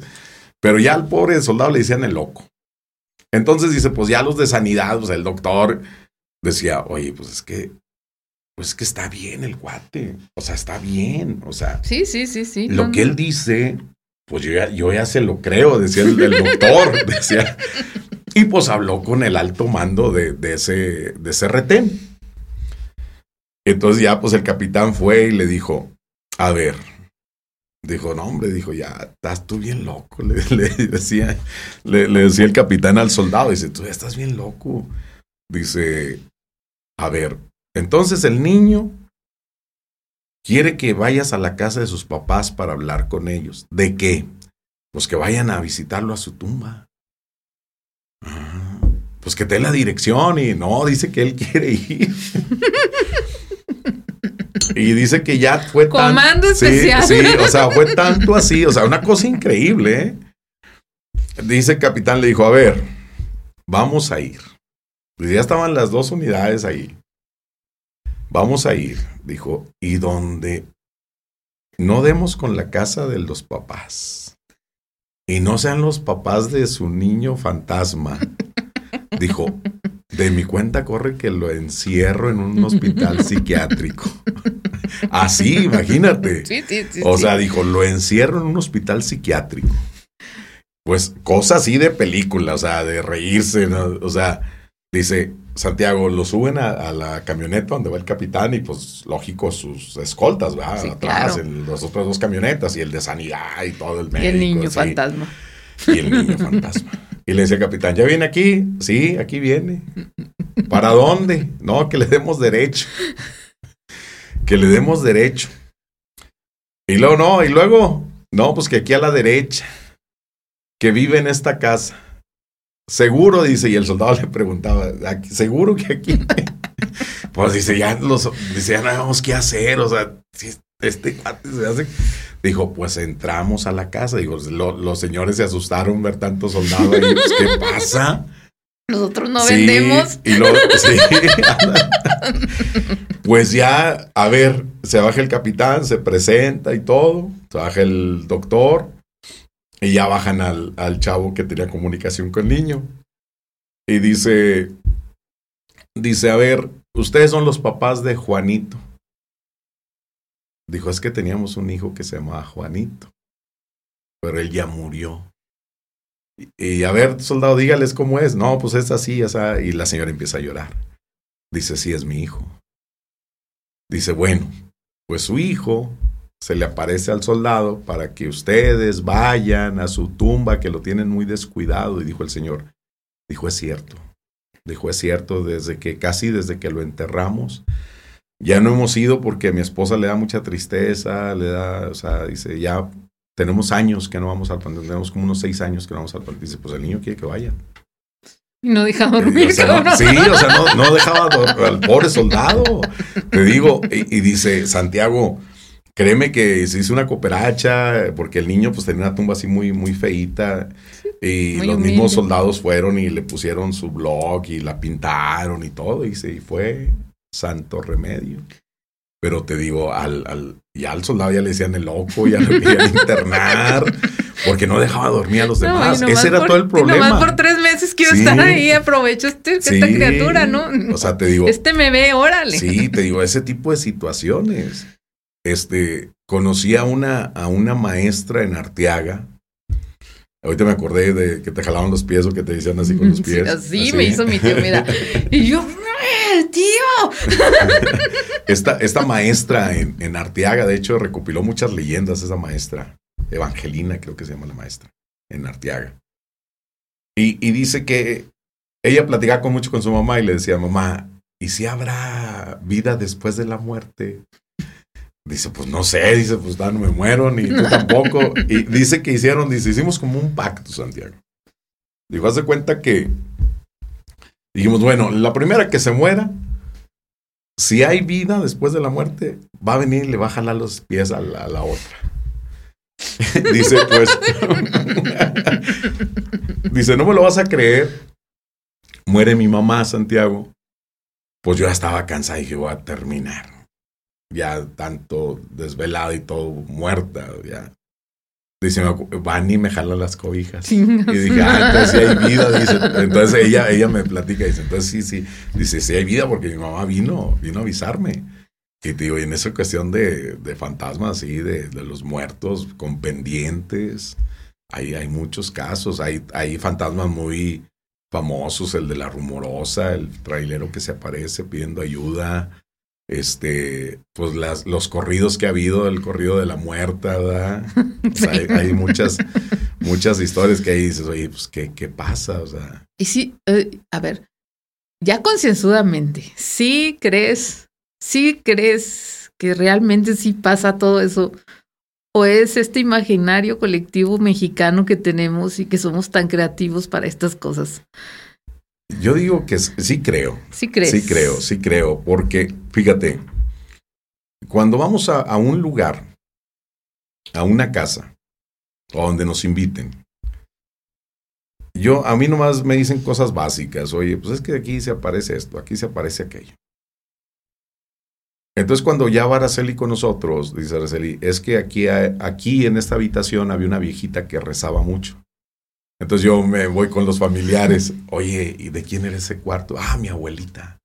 Le digo, muy católica. Dice, uy, se la pasaba rezando todo el día. Entonces es cuando ella está, oye, sí es cierto. O sea, es, eh, eso son mis pruebas. Yo, yo, yo siempre trato de buscar una explicación lógica. Y te digo, y cuando va Araceli con nosotros, sí, ese tipo, así, ese tipo de ejemplos de que dice, es que aquí hay un señor, así ya está. Eh, te digo, una, unas fuimos a una casa que nos pusieron, la señora nomás nos dijo, oye, quiero que vengan a mi casa. Digo, sí, vamos. Y este, y una, eh, en contraesquina había eh, la casa donde teníamos que ir, en contraesquina de su casa, amueblada la casa, pues estaba sola. Y luego le digo, ¿y qué pasa aquí, señora? Dice, no, dice, ustedes investiguenlo. Es su trabajo. Sí, o sea, ustedes casi, investiguen. casi. Ustedes investiguen qué, qué es lo que sucede. Eso es lo que quiero que me Sí, digan. o sea, o sea, ¿qué pasa? Entonces ya Araceli le dice, oye, este, ¿y sí le puedo dar una vuelta aquí a la casa? Dijo, sí, pásele, pásele. Entonces yo mientras con el péndulo, con un tablero, chequé y me marcaba mucho fanatismo. Dices, ¿Fanatismo a qué o de quién? Bueno, llega Araceli, no se tardó así como tres minutos en darle la vuelta a la casa, llega y le dice a la señora, es muy franca Araceli, más cuando la hacen enojar, ¿verdad? Porque así como que la quiso poner a prueba. Le dice, le dice a la señora, el que se aparece aquí no es tu hermano. Pero tu hermano está muy enojado porque ¿dónde está su silla de ruedas? Y la señora se queda así. Dice, "Su- tu hermano pide la silla de ruedas, ¿que dónde está? Y dijo, no, siéntense, les voy a platicar. y ya nos platicó que la silla de ruedas la vendió, Y luego le digo, oye, ¿por qué me marca mucho fanatismo? Dice, es que mi hermano tenía mucha fe en San Francisco de Asís y siempre traía un hábito. Siempre traía un hábito. Él le dice, de hecho está colgado ahí en la recámara de él. Le digo, ¿y la silla por qué? Dice, es que era una silla algo antigua. Entonces él decía que, que, valía mucho esa silla porque era algo, algo antigua, no era de las nuevas. Le digo, ah, digo, si la vendimos. Sin pedirle. Pero, a, ver, pero, es que ahí está el asunto. No deja de ser una cosa material. Que muerto ya está muerto. ¿Qué problema tiene con eso? Pues es que era, era sus, sus, cosas. O sea, e, era, fíjate, fíjate. Hay, hay, te voy a contar una historia de, de un caso de, de, un, de una persona que tenía una tienda antigua, tiene una tienda antigüedad, le digo, más que tienda parece un museo, ahí en la calle de Hidalgo, Hidalgo y Lerdo, creo, antes de llegar a Lerdo. Esta persona, hay un matrimonio que le encarga productos para su niña de cuatro años, una, su recámara vintage. Ya. Quieren su recámara de la niña vintage. Y le consigue que la lámpara y que todo, y ya nos faltaba la cama. Entonces consiguió una cama que no era ni de un no era de una cuna, no era ni individual, era una cama hecha a la medida, pero tenía más de 100 años la cama. Más de 100 años. Entonces dice, no, ya les conseguí la cama ideal, especial para la niña. Bueno, pues ya se la llevan y todo. Y resulta que la niña siempre amanecía en el suelo dormida pero con sus almohadas y su cobija y todo. O sea, no era así como que se cayó de la cama. Entonces la mamá le dice, las primeras veces digo, se cayó de la cama, la volví a poner. Ya después la niña decía, no, dices que viene un viejito y me baja porque dice que es su cama. Así. en serio. Dice, es que viene y me baja. Dice, yo por eso me acuesto ya, ella baja sus almohdas y digo, para que no me despierte y te digo, pues a, esos, a esa edad, pues dices, pues no, no es, ¿qué será? ¿Un fantasma? Pues no sé, ¿verdad? Este, a lo mejor los niños no, no asimilan eso, pero decía, no, dice, yo por eso me acuesto abajo, pongo mis cobijas, pongo mis almohadas y a dormir. Ya no me molesta. Entonces, la, la mamá le dice, la señora le dice al esposo, oye, ¿sabes qué está pasando esto con la niña? Dice, pregúntale a aquel dónde la consiguió, de quién es. Entonces dice, este Eduardo se llama. Dice, pues ya me puse a investigar, Santiago, de quién era esa cama. Dice, y efectivamente, era de un señor, un viejito, que estaba chaparrito. Estaba chaparrito y esa cama... Era de su tamaño. Y le consiguieron fotografías donde al señor lo velan en esa cama. Mm. sí, en serio. O sea, hay fotografías donde al señor lo están velando en esa en una fotografía post-mortem. Entonces, era su cama. No, no, no, no, no. Tú no tienes ninguna antigüedad. No, no, no, no, no. Este, no, no, yo creo que lo, lo, más antiguo que tengo, no, no te sabré. Sí, debe ser algo de mi edad acá. Es más, yo creo que si pienso en que lo, por ejemplo, de, de mi hermano no recuerdo tener absolutamente mm. ningún objeto. No, creo que no. De mi papá tengo una chamarra que yo le regalé pero nos la peleábamos. Mm.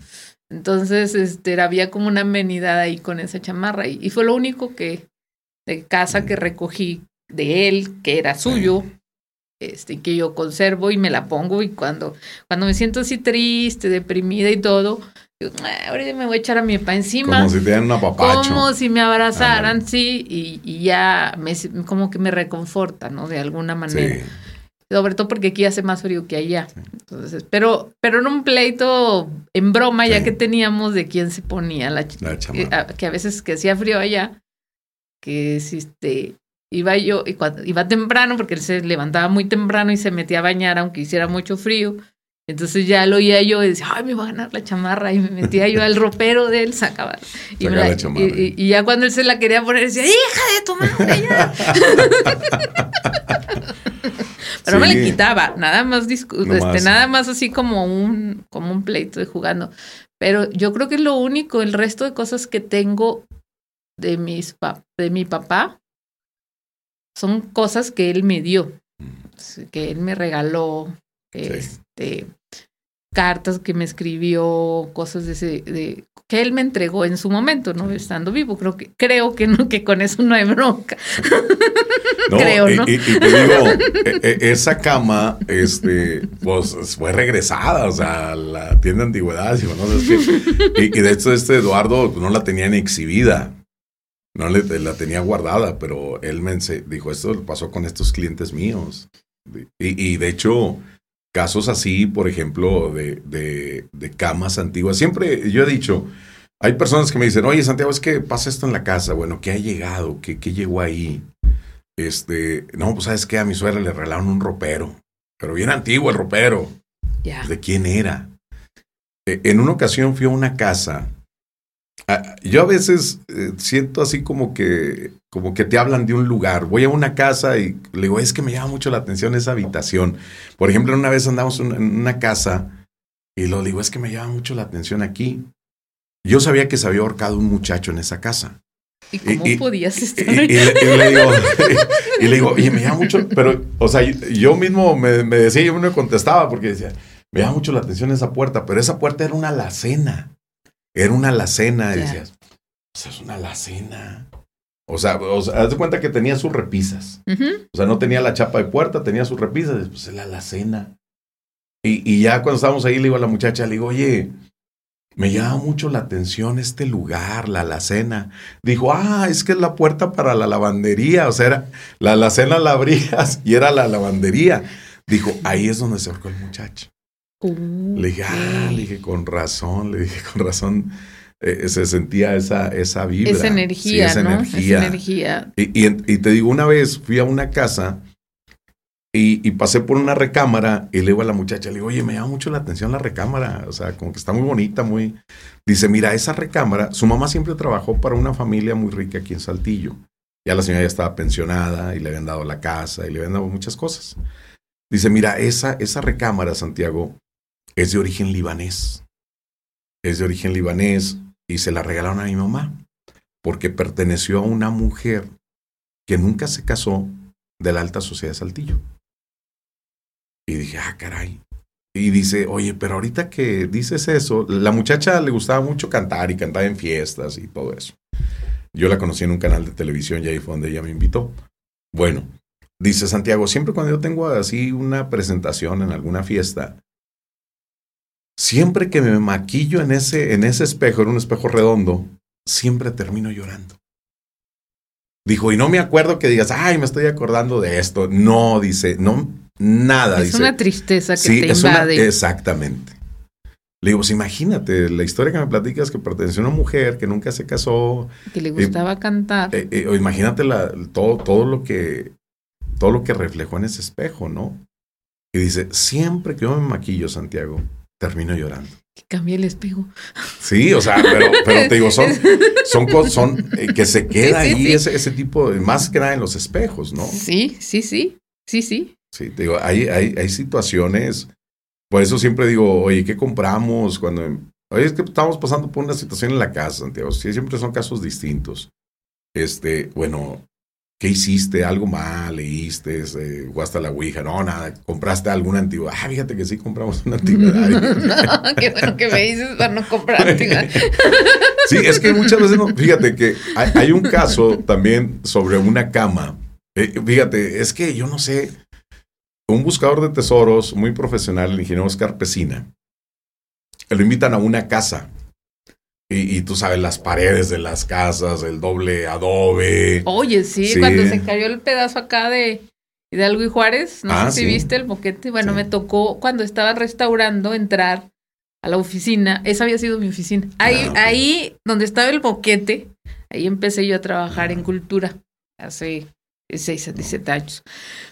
Y me tocó ver los tabiques con los que iban a restaurar el, hoyo. Y eran unas tengo por ahí las fotos, eran unas cosotas de este, este vuelo de ancho, delgaditas, delgaditas, este, pero enormes. E, en ese, fíjate que a esas tipo de paredes, el ingeniero Pesina lo, mandan a una casa y con sus aparatos detectó, dice, no hombre, dice, pero toda la pared, Santiago, toda la pared la detectaba. Dice, no vas a creer que estaba una cama de latón enterrada en la pared. Bueno, el otro día vino acá. ¿Quién le entierra? El otro día vino acá el arquitecto Arturo Villarreal. No sé si, ah, sí. Sí, sí, sí. Este, y platicamos un poco de, de la construcción de las casas mm. de adobe. Hablamos de arquitectura vernácula. Y él habla que normalmente cuando desechabas pedazos de mueble, pedazos de, este, se iban al, al patio y ahí mismo se hacía la mezcla. Entonces hay muchos objetos que en su momento fueron basura y que debían de eh, quedaron eh, ahí en incrustados en las paredes que incluso él dice que le ha tocado revisar casas que tienen los resortes de los colchones. Este, cuando usaban el famoso tambor. Sí, sí, sí, porque, porque como se hacían de la misma tierra de que se juntaba, que no había mm, separación de esto es basura y esto se va y esto no, etcétera, sino que así tal como, así los, los echaban, ¿no? Sí, digo, este, este, arquitecto encontró una, una, una cama completa De, de, latón, o sea, dice, ¿por qué la enterraron? ¿Eh? Y, y, hay una historia de un joven este, universitario, y me dice Santiago, mi papá yo, mi mamá murió cuando yo estaba muy pequeño y siempre me crié con mi papá. Mi papá siempre estuvo solo. Éramos mi papá y yo. Dice, en eso, dice, pero de aquellos señores que con la mirada te hablaban, ¿verdad? Ah, claro, mi mamá. que, Todavía me quiere hablar así. Que, ni, los tuteabas a los papás, o sea, no, jamás los ibas a tutear, este, nada. O sea, nada, que mi mamá es mi mejor amiga, no, soy su casi, mamá. Casi el beso en el ah, anillo. sí. Entonces decía, dice que de repente empiezan a, a desaparecer las imágenes religiosas de la casa. Y dije, oye, mi papá se, no sé, ya se hace que ya no es católico, no sé, pues ya todas. Se cambió de religión. Ya, se cambió de religión, ¿qué está pasando? Entonces, dice, pero yo no me atreví a preguntarle nada. Dice, yo, yo no me atreví a decirle, oye, papá, ¿qué está pasando? ¿Ya te estás cambiando de religión o qué? Dijo, no, y dijo, y entrar a su cuarto menos, algo sagrado, o sea, era su cuarto. Entonces dice que una noche, eh, eh, esa semana vio a su papá como muy desesperado, como que, como que traía algo. Dice, pero yo no, yo me atreví a preguntarle. Dice, yo me encerraba también en mi habitación, hacía la tarea de la universidad y todo. Dice, entonces en una noche me dice papá, quiero que te duermas hoy conmigo. Dice, jamás me había dormido con mi papá, o sea, jamás. Ni imaginarlo. sí, o sea, dices, sí, o sea, dice, ¿qué está pasando? Pues algo, algo grave está pasando. Oye, pero dice, no me preguntes nada. Nomás quiero que te duermas conmigo hoy, que te acuestes conmigo en la cama. Dice Santiago, entro en la habitación y ahí están todas las imágenes religiosas. Dice, todas las imágenes religiosas ahí estaban. Dice, ahí estaban en su cuarto con veladoras y todo. Y, dice, pues yo asustado, ¿qué pasa? Y papá, tú no preguntes nada. Tú acuéstate y vamos a dormir. Dijo, pues me quedé dormido. Dice, primero, pues no me quedé, no, pues estaba yo pensando, me pasaban muchas cosas por, por mi mente. Dice, entonces ya se cuenta que me, me quedé dormido y en la madrugada empiezo a escuchar gritos. Y es mi papá que está parado en la cama luchando con alguien. Dice, entonces yo me enderezo y ¿qué pasa, papá? ¿Qué pasa? Dice, yo sentí que algo me agarró, dice, pero yo no, yo no veía qué era, yo no miraba todo negro, pero era un olor como a vaca, como a toro, dice. Y, dice que me tenía sujeto y yo manoteaba y, mi y yo volteaba y miraba a mi papá hacia un lado de la cama y le decía, me decía mi papá, ¿verdad que no estoy loco? Y ¿verdad que no estoy loco? ¿Verdad que tú también lo ves? Y que tú también lo ves. Dice, y pues hace cuenta que a mí, mi papá se puso a rezar y hace cuenta que nomás me azotaron en la cama. Una cama de latón, antigua. Y dice, no, dice, e-, esa cama la había llamado a mi papá porque se la habían vendido. Dijo, pero ya tenía varios tiempos mi papá sufriendo eso. Dijo, pero haz de cuenta ya, mi papá se puso a rezar, desapareció esa cosa. Y al día siguiente fuimos al mercado de la guayulera y vendimos la cama. ¿A quién le tocó? ¿Quién, sabe? ¿Quién sabe? Pero, Digo, son ese tipo de, historias, pues, es, este, que dices, oye, ¿y esa cama para qué? O sea, ¿para qué lo usaron? Me recordaste, fíjate que a un, un, ex amigo, porque amigos ya no somos, que tenía mucho esa sensibilidad, pero aparte él era muy callado, este, muy introvertido. Yo creo que ah, hablaba con nosotros porque éramos compas de mucho tiempo, pero, pero era muy introvertido. Pero, y él veía pero él nunca decía que, que, que, a mí quien me dijo fue un familiar suyo. Él, él tiene la habilidad para ver o hablar con otras personas. O de repente tú estás hablando una cosa, y tú y yo estamos hablando, y él puede estarlo oyendo en otro lugar. Y saber de qué estamos hablando tú y yo. Y así. Y, y de las pocas cosas que me contó, porque no le gustaba mucho hablar sobre ese tema, nomás yo creo que una vez que estábamos tomando cerveza, este me dijo, cuando se murió mi abuela, yo ya había ido a casa de donde se murió su abuela. Eh, y desde que yo entré a esa casa, de esas casas que sientes así como, que entras y sientes una vibra ahí extraña. Y dice, cuando se muere mi abuela, fuimos a velarla. Entonces, en la noche mi papá y yo nos fuimos a dormir a la casa de mi abuela. Mm, había una habitación con dos recámaras y mi papá, con dos camas, y mi papá se acuesta en una cama y yo me acuesto en la otra. Entonces, ya me arropo, le, me acuesto, le doy la espalda a mi papá y de repente le digo, papá, así, ¿qué quieres? Aquí está mi abuela enfrente de mí. Cierra los ojos y duérmete. Órale. Así. Este. Fueron de las poquitas cosas que, que él me lo llegó a contar de lo que a él le tocó ver, pero, pero en su familia sí me contaron muchas cosas que le pasaron desde que estaba chiquillo hasta, hasta, hasta la vida adulta, ¿no? Y en una ocasión estaba yo ahí en su casa estaba la cocina y luego estaba una recámara. Y estábamos cenando, creo. Estaba oscuro. La recámara estaba apagada la luz y la puerta entreabierta. Y de repente veo claramente que pasa una figura, una imagen blanca de un lado de la recámara a otro. Yo soy miope. pero creo que estaba estrella lentes. Entonces, pero volteo así. Pero no dije nada, dije, a lo mejor fue una ilusión, fue algún reflejo que vi. Y alguien de su familia me pregunta y dice, ¿qué viste? Y ya le dije, vi una sombra blanca pasar de acá hacia allá. Ella tiene días. Y yo así, luego, no piensa irse de aquí. ya tiene días.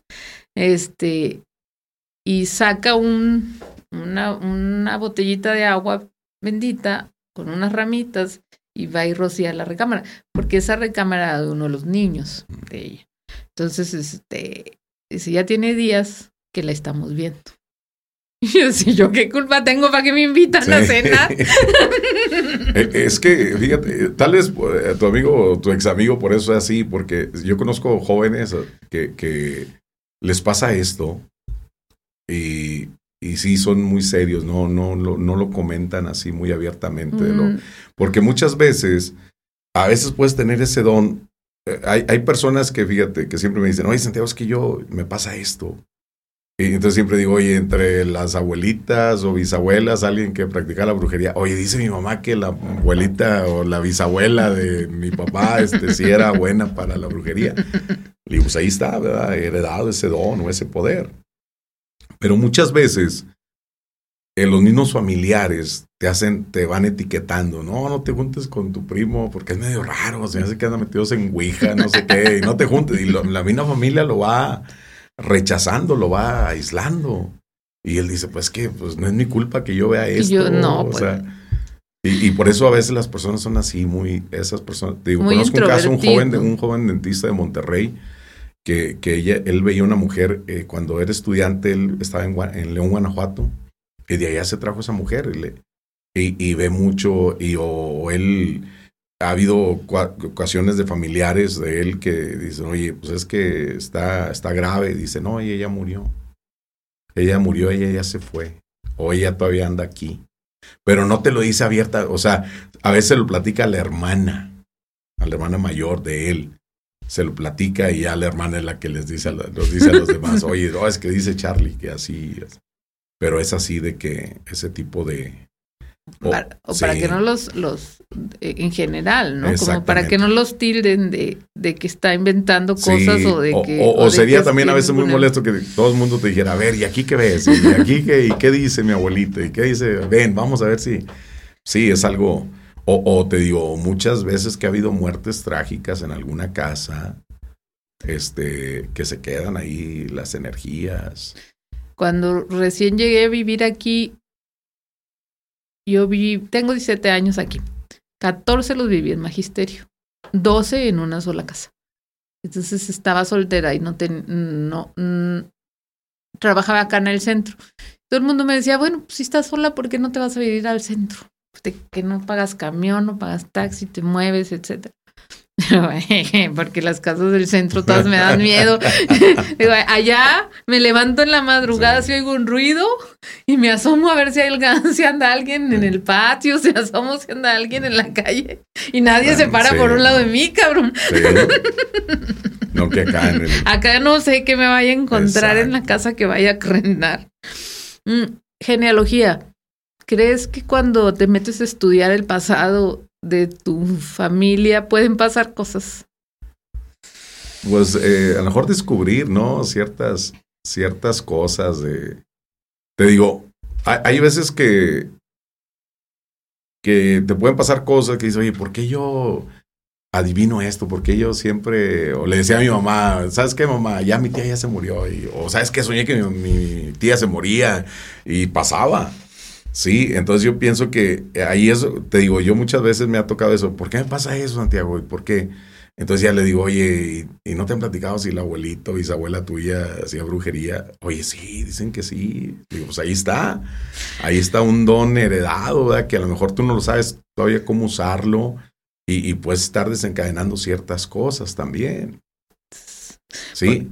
Ah, y fíjate, te digo, o muchas veces que dices, voy a investigar, no sé, a mi bisabuelo. Oye, pues mis abuelos decían que era, oye, pues ya le trasculqué sus libros, ya le saqué ciertas cosas y puedes desencadenar ahí también.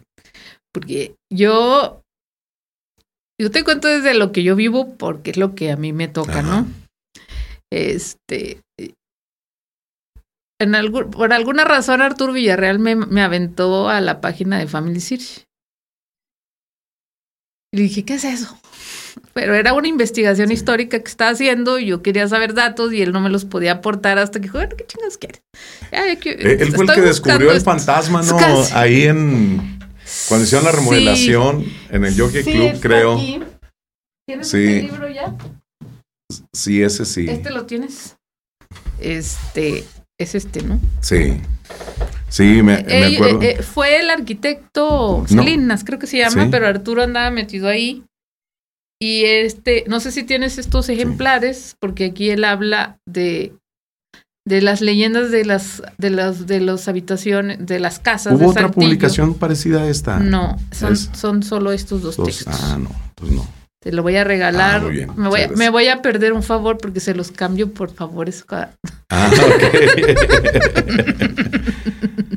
él, él toma lo místico, él hace investigación desde lo místico digamos hazlo así. O sea, por ejemplo, el, el caso este de este niño que se aparece en la antigua casa de los Carrillo, em, él hace la investigación de la casa, cómo se construyó, cuándo, hacia qué año se construyó, quién la construyó, cómo fue cambiando de familiares. O sea, se va al archivo, hace toda la investigación para saber quién puede ser ese niño, de dónde pudo haber salido. Este, y bueno, en, en ese caso específico, son muchas historias las, que, las que vienen en los dos tomos. Él concluye que tendría que haber sido hijo de alguien de la servidumbre si es que realmente existe ese niño. Porque las señoras que habitaron la casa no tuvieron hijos o por lo menos no hay registros en el civil de que haya nacido un hijo de la familia Ah, de las familias que habitaron las casas. Entonces, que muy posiblemente sea o pueda haber sido hijo de, de alguna de las señoras que trabajaba para la casa. Porque cuando hacen esa remodelación les pasaban muchas este, cosas, les desconectaban las... Porque yo una vez los tuve invitados, tuve una arquitecta también, este, creo que se fue para Estados Unidos, ella, una chaparrita ella, no me acuerdo cómo se llama, eh, al, al ingeniero este, Mario, Mario Morales, también lo, que en gloria esté, este, también lo... Y ellos fueron a la cabina. Ya. Ellos fueron conmigo y me decían que ahí les habían pasado que de hecho que les desconectaban los aparatos y varias cosas. Pues mira, yo en esa casa, que fue la Escuela de Artes Plásticas, Sí. me tocó a mí administrar los últimos años de artes plásticas. Los últimos dos años. Pero ya la el último medio año me la pasé más yendo a Arteaga porque fue cuando ya se hizo el cambio Sí. de la escuela para allá. Yo, yo era la administradora de la escuela. Y ahí conocí, bueno, en, en el edificio de Arteaga estaba el arquitecto Salinas, que trabajaba para la universidad. Y platicábamos mucho y le daba yo mucha lata, pues yo cuando me pongo así soy muy latosa. Cuando quiero saber algo o cuando tengo una duda o cuando hay algún problema, yo, oye, te hablo, oye, pues fíjate que está pasando esto, ¿cómo le hago? ¿Cómo lo resuelvo? Y con él tenía mucha confianza. Y platicando me contó, dice, que él fue a pedirle las fotos a la familia del señor Carmona. Sí. Entonces dice, él dice que estaba escaneando en alta resolución y se puso a ver si se veía el detalle de los techos porque iban a remodelar lo más ¿Cómo estaba este, antes? sí, lo más parecido al, a, lo, a lo anterior. Y que cuando empieza a ver las vigas y baja y sube y todo, ve el muchachito ahí sentado y dice, ¿y este huerco qué hace aquí arriba volando? ¿no?" Sí. Entonces ya le, le, le quito el zoom y ya lo veo y digo, "Pues, este es un niño, ¿qué está haciendo ese niño sentado ahí arriba? Entonces, este, así fue como se descubrió esa fotografía de, de ese chama, de ese muchachito que luego lo- los alumnos adoptaron como Juanito. Así le llaman, Juanito. Este, a mí nunca me tocó, yo estuve ahí sola pocas veces, casi siempre había veladores o guardias. Un sábado me tocó, sí llegué, la puerta de- principal del edificio, si tú la cierras por fuera, no se puede abrir por dentro y viceversa. Eh, entonces, en- llego yo, veo que está cerrada, abro, dije, "Ay, pues, ¿dónde, dónde, dónde está el velador? Ha de haber ido a comprar almuerzo. Tenía auditoría el lunes. Entonces tenía que ordenar todo el triquero. Este, y me pongo a trabajar y empiezan como si estuvieran cortando en una tabla de cortar.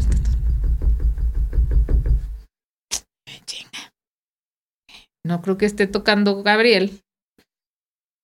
Porque pues no podía abrir con su llave, yo ya había Sí. cerrado por dentro. Entonces, no creo que es porque tienen al de esas Ah, los- dabas de los para- aros sí, y hacías. ¡ta! ¡ta! no hacías así como la tabla de picar cebolla, no ta ta ta ta ta. Que no creo que sea Gabriel. Sigo yo lo mío y me chinga. Voy, me asomo a la puerta a ver si es alguien que esté sentado en las escaleras, porque mucha gente sentada en las escaleras iba pasando, se cansaba. No, no hay nadie. Yo, pues, ¿qué pasó? Para esto, cuando yo llegué, Gabriel tenía una radio encendida a todo volumen, pero como no estaba, yo llegué y la apagué. No, fui y prendí la radio.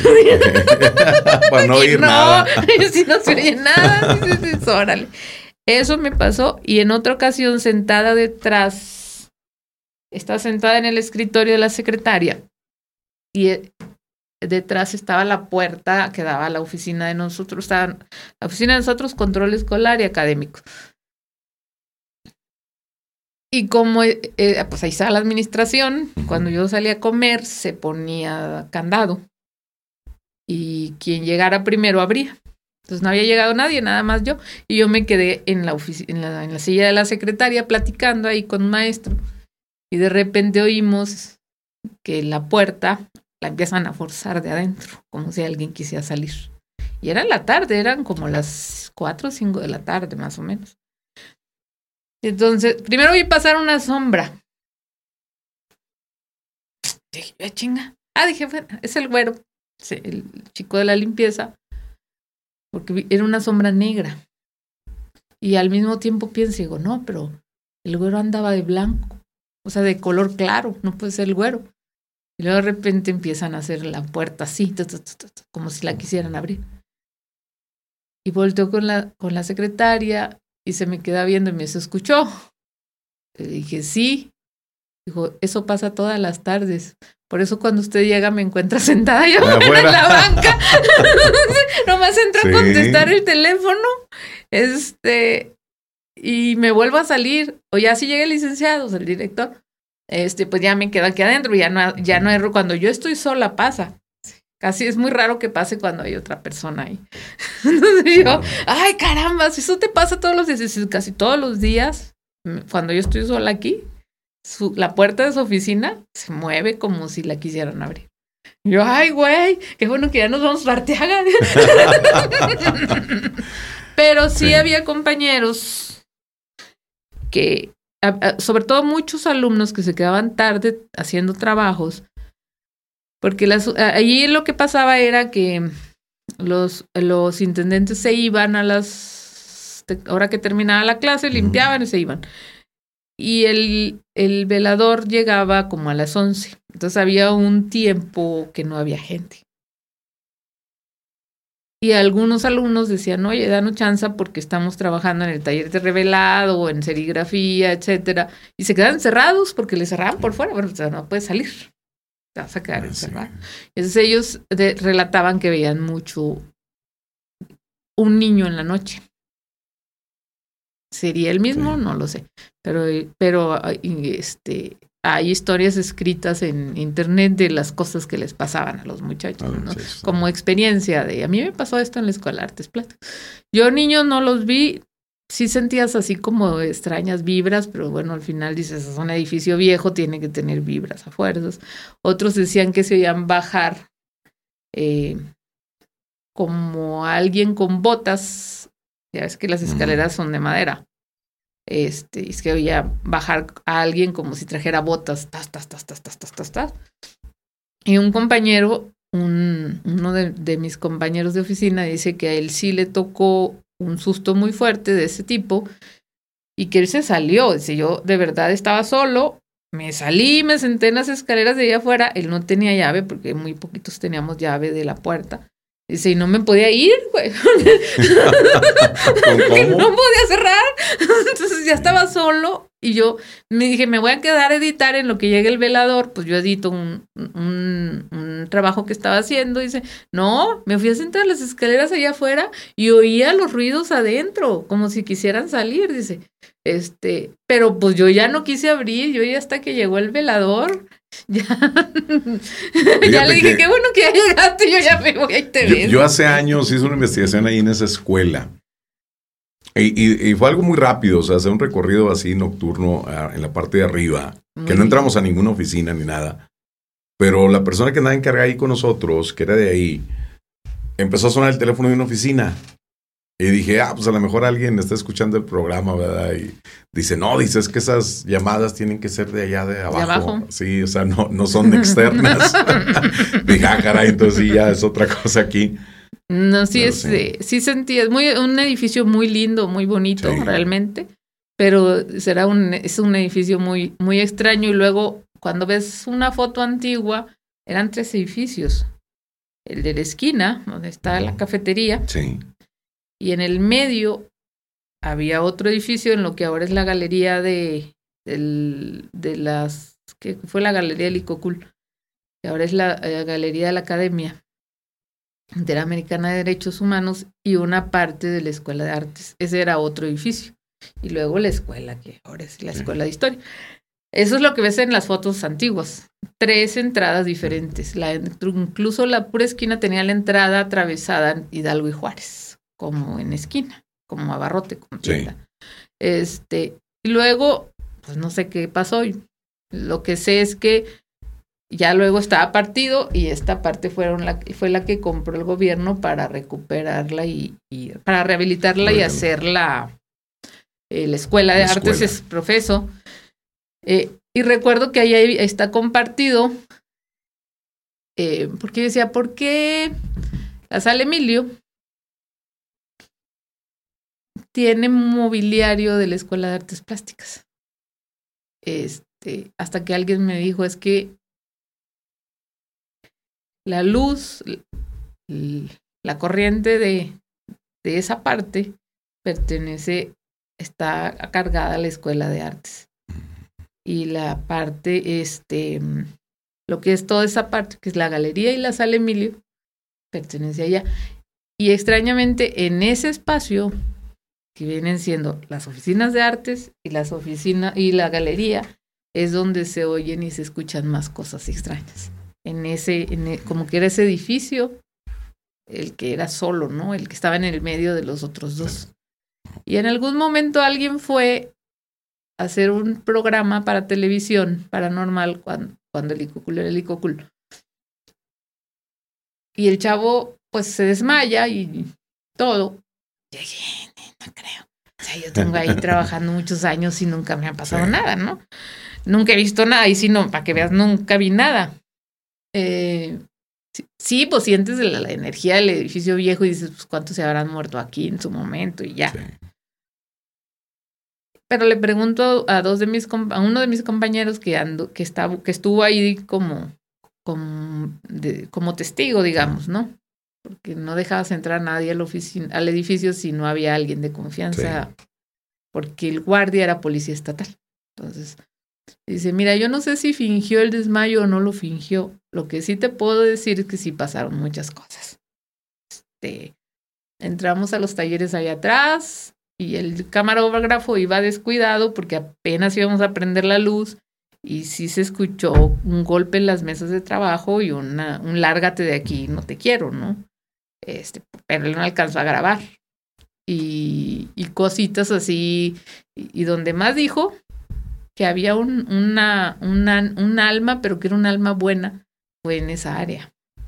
Y de este lado, en la esquina, ahí hay una cosa extraña, que no es, que no es un alma penitente. Eso fue lo que se dijo en ese tiempo. Habría que ver. A mí nunca me pasó nada. no. Pero eso sí, cuando salía la última compañera, porque apagaban la luz en la oficina, afuera de la oficina donde yo estaba, yo tampoco tengo necesidad de estar aquí. Con permiso, buenas noches. Agarraba mis cosas, se iba ella, me iba yo. Ah, detrás, vámonos. No vaya a ser, no vaya, no vaya sí. a ser. Sí, te, hay muchas cosas muy, muy padres de te, los edificios. Todo. Te comentaba la genealogía Ajá. porque en algún momento, te digo, por un asunto histórico, estábamos buscando el acta de alguien. Y yo empiezo a sacar mis conclusiones y le digo, pues es que si esa iglesia dependía de catedral, debe estar el archivo de catedral, pero a fin de semana. Y me dice Arturo, y le habla Arturo, le digo, oye, en el archivo de catedral, cuando se, cuando se digitalizó, se digitalizó toda la diócesis de la catedral, no sé, yo no estaba a cargo de eso. Ok. Oye, pero sí puede tener un acceso a internet, no sé, Anaelia, yo no estaba así, hasta que lo fastidié, y ¿qué chingados quieres? Yo quiero saber esto, esto y esto. Entra a Family Search, ahí lo hayas. Y yo así, ¿qué es eso? Ah, voy a buscar. Y ya entré, no sé si has entrado. No, no, no, eso no. Es una página de la iglesia de, de, de lo que vienen siendo los mormones. De Jesucristo de los Santos de los últimos días. Ellos, ellos se, se tomaron, hicieron la labor de documentar todos los archivos eclesiásticos de muchos países del mundo, no nada más de México. Entonces, si te descuidas, entras, te buscas y vas a hallar tu acta de tu fe de bautismo, ah, por ejemplo. Okay. Está así sí. tenue. Os digo, está completamente legible. Ah, o sea, la puedes. Sí. O, oye, porque ahorita que dices tú de catedral, yo me acuerdo que fui por mi fe de bautismo a catedral, porque ahí me bautizaron. Y, y me acuerdo que en aquel tiempo este, era para casarme, hace 22 años. Este, y me dice, no, mire, por poner un ejemplo, le uh -huh. cuesta 50 pesos si usted la busca. Aquí está el libro. Si le damos el libro, son 50 pesos. Usted la encuentra y se le damos la, como la copia. La, la uh -huh. copia. Este, si quiere que nosotros la busquemos, pues son 120 pesos, por poner un ejemplo. Le dije, no, pues yo la busco. No, y lo que empiezo a ojearlo. Le dije, no, mejor cóbreme los 120 pesos, tenga. No, este pues me acuerdo mucho de eso. Este Entonces ahí checas e-, todo eso. Ese es un registro, está digitalizado. Hay muchos voluntarios que apoyan, porque todo se indexó em, digitalmente. O sea, por programas cibernéticos, cibernéticos, no, por programas este, eh, informáticos se hizo la lectura de las, entonces hay muchos errores porque pues antes escribías a mano como la letra del sacerdote o de quien sea que le ayudaba, del párroco. Y hay muchos nombres y cosas que no están muy claras y hay mucha gente voluntaria que está haciendo el trabajo de indexar leyendo, ¿no? Datos. Pero encuentras muchas cosas. Y luego, cuando coinciden muchos nombres, te dice, ah, si, eh, este, este archivo puede estar relacionado con el que estás viendo. Y ya puedes, ah, mira. Y entonces empecé yo, dije, ah, ya lo vi yo. Y, leí, eh, andamos buscando una persona de, San Pedro de 1800, no, que debió haber nacido entre 1894 1897, por ahí. Pero no dábamos, no di con ella, la busqué pero me di cuenta que podía entrar al libro de, de registro, de bautizos de esa época y leer todos. Entonces me fui buscando esa mujer desde 1894 hasta 1900 y no encontré a nadie con ese nombre. Era registro civil, no era fe de bautismo. Y dije yo, oh, siempre he querido saber de dónde venimos los mendíbil. entonces empecé a estudiar para atrás. Y de repente topaba, topaba, topaba, topaba, topaba y no podía avanzar y no podía. empecé, a, hacer una rama muy de la familia y topaba. Y luego dije, bueno, para salirme, o sea, eso me, llevó, me, llevó como tres meses en que me hartaba de buscar por una rama y agarraba otra rama y luego otra rama y luego otra rama y, y hice cree mi, mi árbol genealógico de alguna manera. En algunas ramas tengo hasta la octava generación hacia atrás y en algunas otras no he podido pasar de la tercera o la cuarta. Pero cuando empecé a hacer eso, pues me empiezo a emocionar porque estoy encontrando a la abuela y a la bisabuela y a fulana y a sultana y a perengana y la tía que estaba quedada resulta que estaba casada. Y este y yo así con mi mamá, mamá, ¿qué crees? Me mentiste, la tía estaba casada y tú toda la vida me dijiste, no, claro que no casada, claro que sí, aquí está el acta y le leía yo el acta de, uy, mira, mi mamá que tampoco sabía que está casada, bueno, o sea, pero todos son documentos legales, vamos, no, o sea, obviamente no dice si se dedicaba a la brujería o no. Simplemente son, son actos de nacimiento, de bautismo. Pero cuando empiezo a hacer eso, ese ejercicio, empiezo a relacionar que hay muchos nombres en la familia que brincan generaciones, pero se repiten. Era, es como un ciclo familiar en el que todos nos volvemos a llamar casi como, como iguales, por ejemplo. Ese, ese es un asunto que encontré. Luego, mamá se empieza a molestar ya cuando llegó a cierto punto. Dice, ya deja de buscar el pasado, como que no le gustó. Mi mamá estuvo casada una vez y enviudó y luego se, se, se juntó porque no se casaron con mi papá. Entonces tenemos y épocas que encuentro el acta de función del primer marido y entonces ya no, ahí fue cuando, ya, le hizo ruido y dijo, ya, bájale a tu carro, ya, deja de buscar el pasado, el pasado pisado y la Este, fui, voy de vacaciones, fuimos de vacaciones y me pasaron cosas raras en la casa. Este, mm, nunca me había pasado nada en mi casa más que cuando mi tío me jaló los una noche estaba, eh, me levanto al baño y oigo que la ventana del baño se cierra. Entonces volteo, digo, ¿qué es eso? Y la ventana abierta, pare, pare, yo. Otro día se cae la cortina del baño y me cae en la cabeza. yo así, ¿qué Espera. Y otro día eh, tiene ya unas repisas, pues me caen en la cabeza en la noche, yo sola, mientras todos dormían, que yo me levanto al baño, porque yo me levanto más temprano porque aquí es una hora menos que allá. Entonces eh, me levanto allá a las 4 de la mañana y me pasaban esas cosas a raíz, digo, en, e, e, en, esa época en que yo estaba haciendo mi búsqueda de, mi búsqueda de información. Hasta que me dijo mamá, ya ves, eso te pasa por andar esculcando el pasado, ya los hiciste enojar. y yo, mamá, no creo que ni siquiera estén enterados que los estoy buscando. Ah, oye, muy interesante eso, ¿eh? O sea, muy, muy, muy interesante. Este, pues es, es que a veces, no sé, o sea, ciertas energías que dice, oye, pues no quiero que... E, e, es como, por ejemplo, a veces, a mí me pasa que a veces me invitan a una casa. Ah, sí voy, normal. Pero hay lugares que me dicen, que no me platican ni la historia de la casa. Que me dice, oye, Santiago, vas a, mi casa? Sí, sí voy.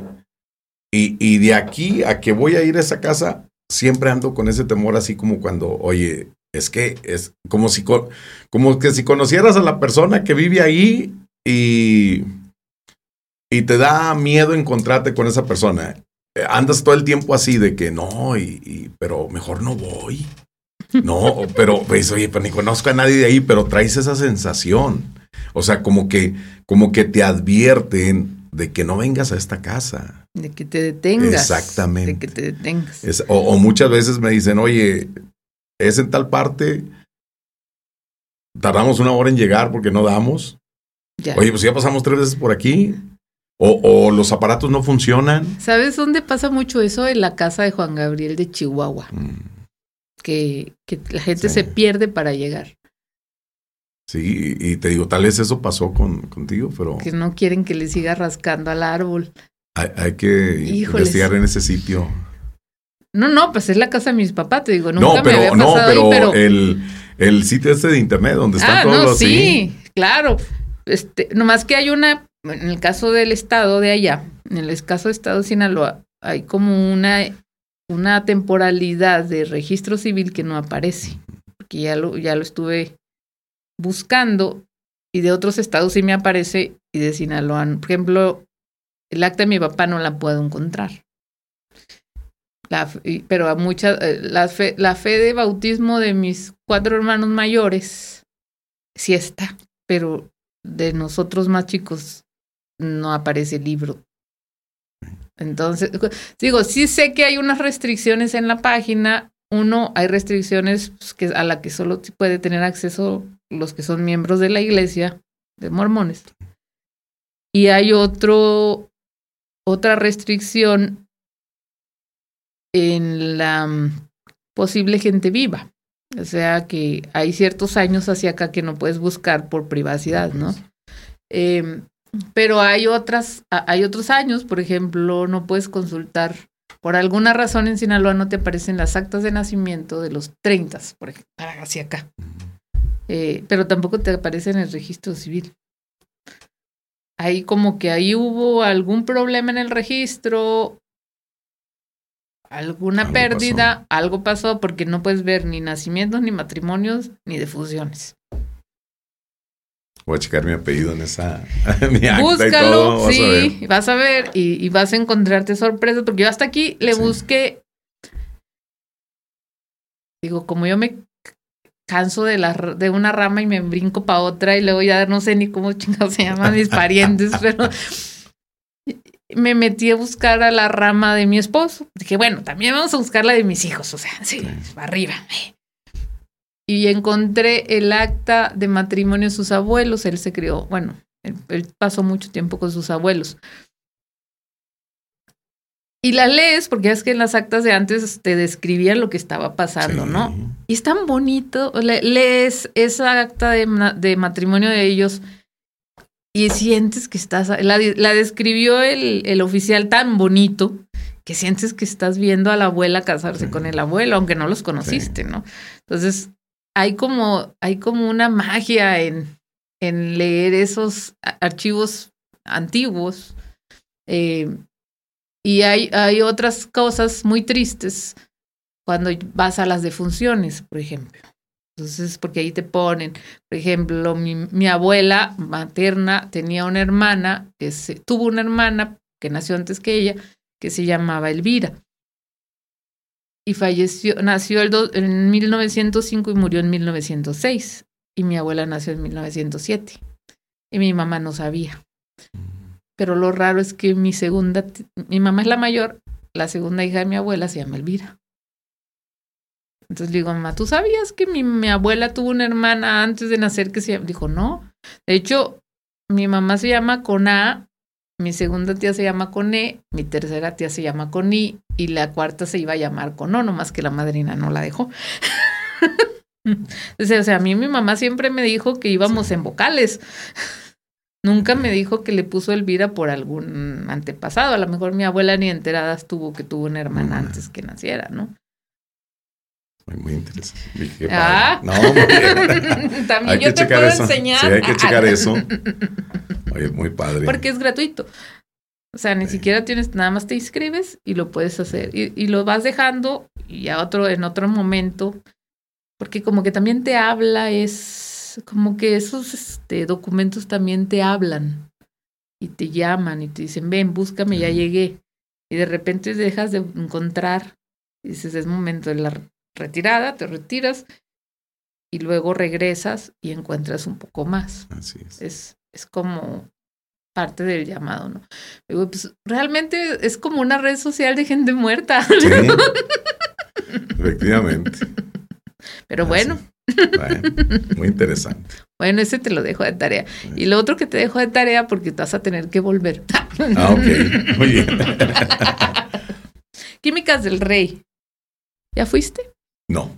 Tienes que ir. Este. Tengo un radio escucha de ese lugar. Maestro. Es maestro. Eh, y me ha contado algunas historias de por allá. Bueno, yo además de, un artículo que no sé si recordará, salió hace algunos años en Vanguardia en el semanario, que habla que Químicas del Rey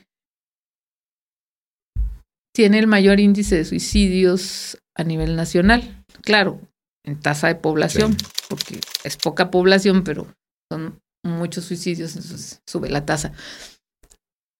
Y ahí te cuenta, te narra algunas historias, es, y se habla que la gente que intentó suicidarse y que no lo logró habla de una bruja en el lugar. Y en algún momento topé con alguna persona, que fue mi maestro de estadísticas, y él hizo el estudio de suicidios porque la compañía se lo pidió. Entonces él estuvo en el lugar, nos platicó un poco en la clase y todo eso tienes que ir porque ahí pasan cosas raras. Ay, vas a ver que sí. Te lo dejo de tarea. Muy bien. Perfecto. y yo voy a seguir, ahora sí voy a seguir tu programa también para poder. Muy bien. Vernos en los próximos capítulos. Y bueno, llegamos al final, si te parece, porque creo que ya tenemos, oye, sí, ya nos echamos buen rato platicando. Este, gracias por por acompañarnos y por aquí nos estaremos viendo. Nos vemos pronto y gracias a todos por estar aquí.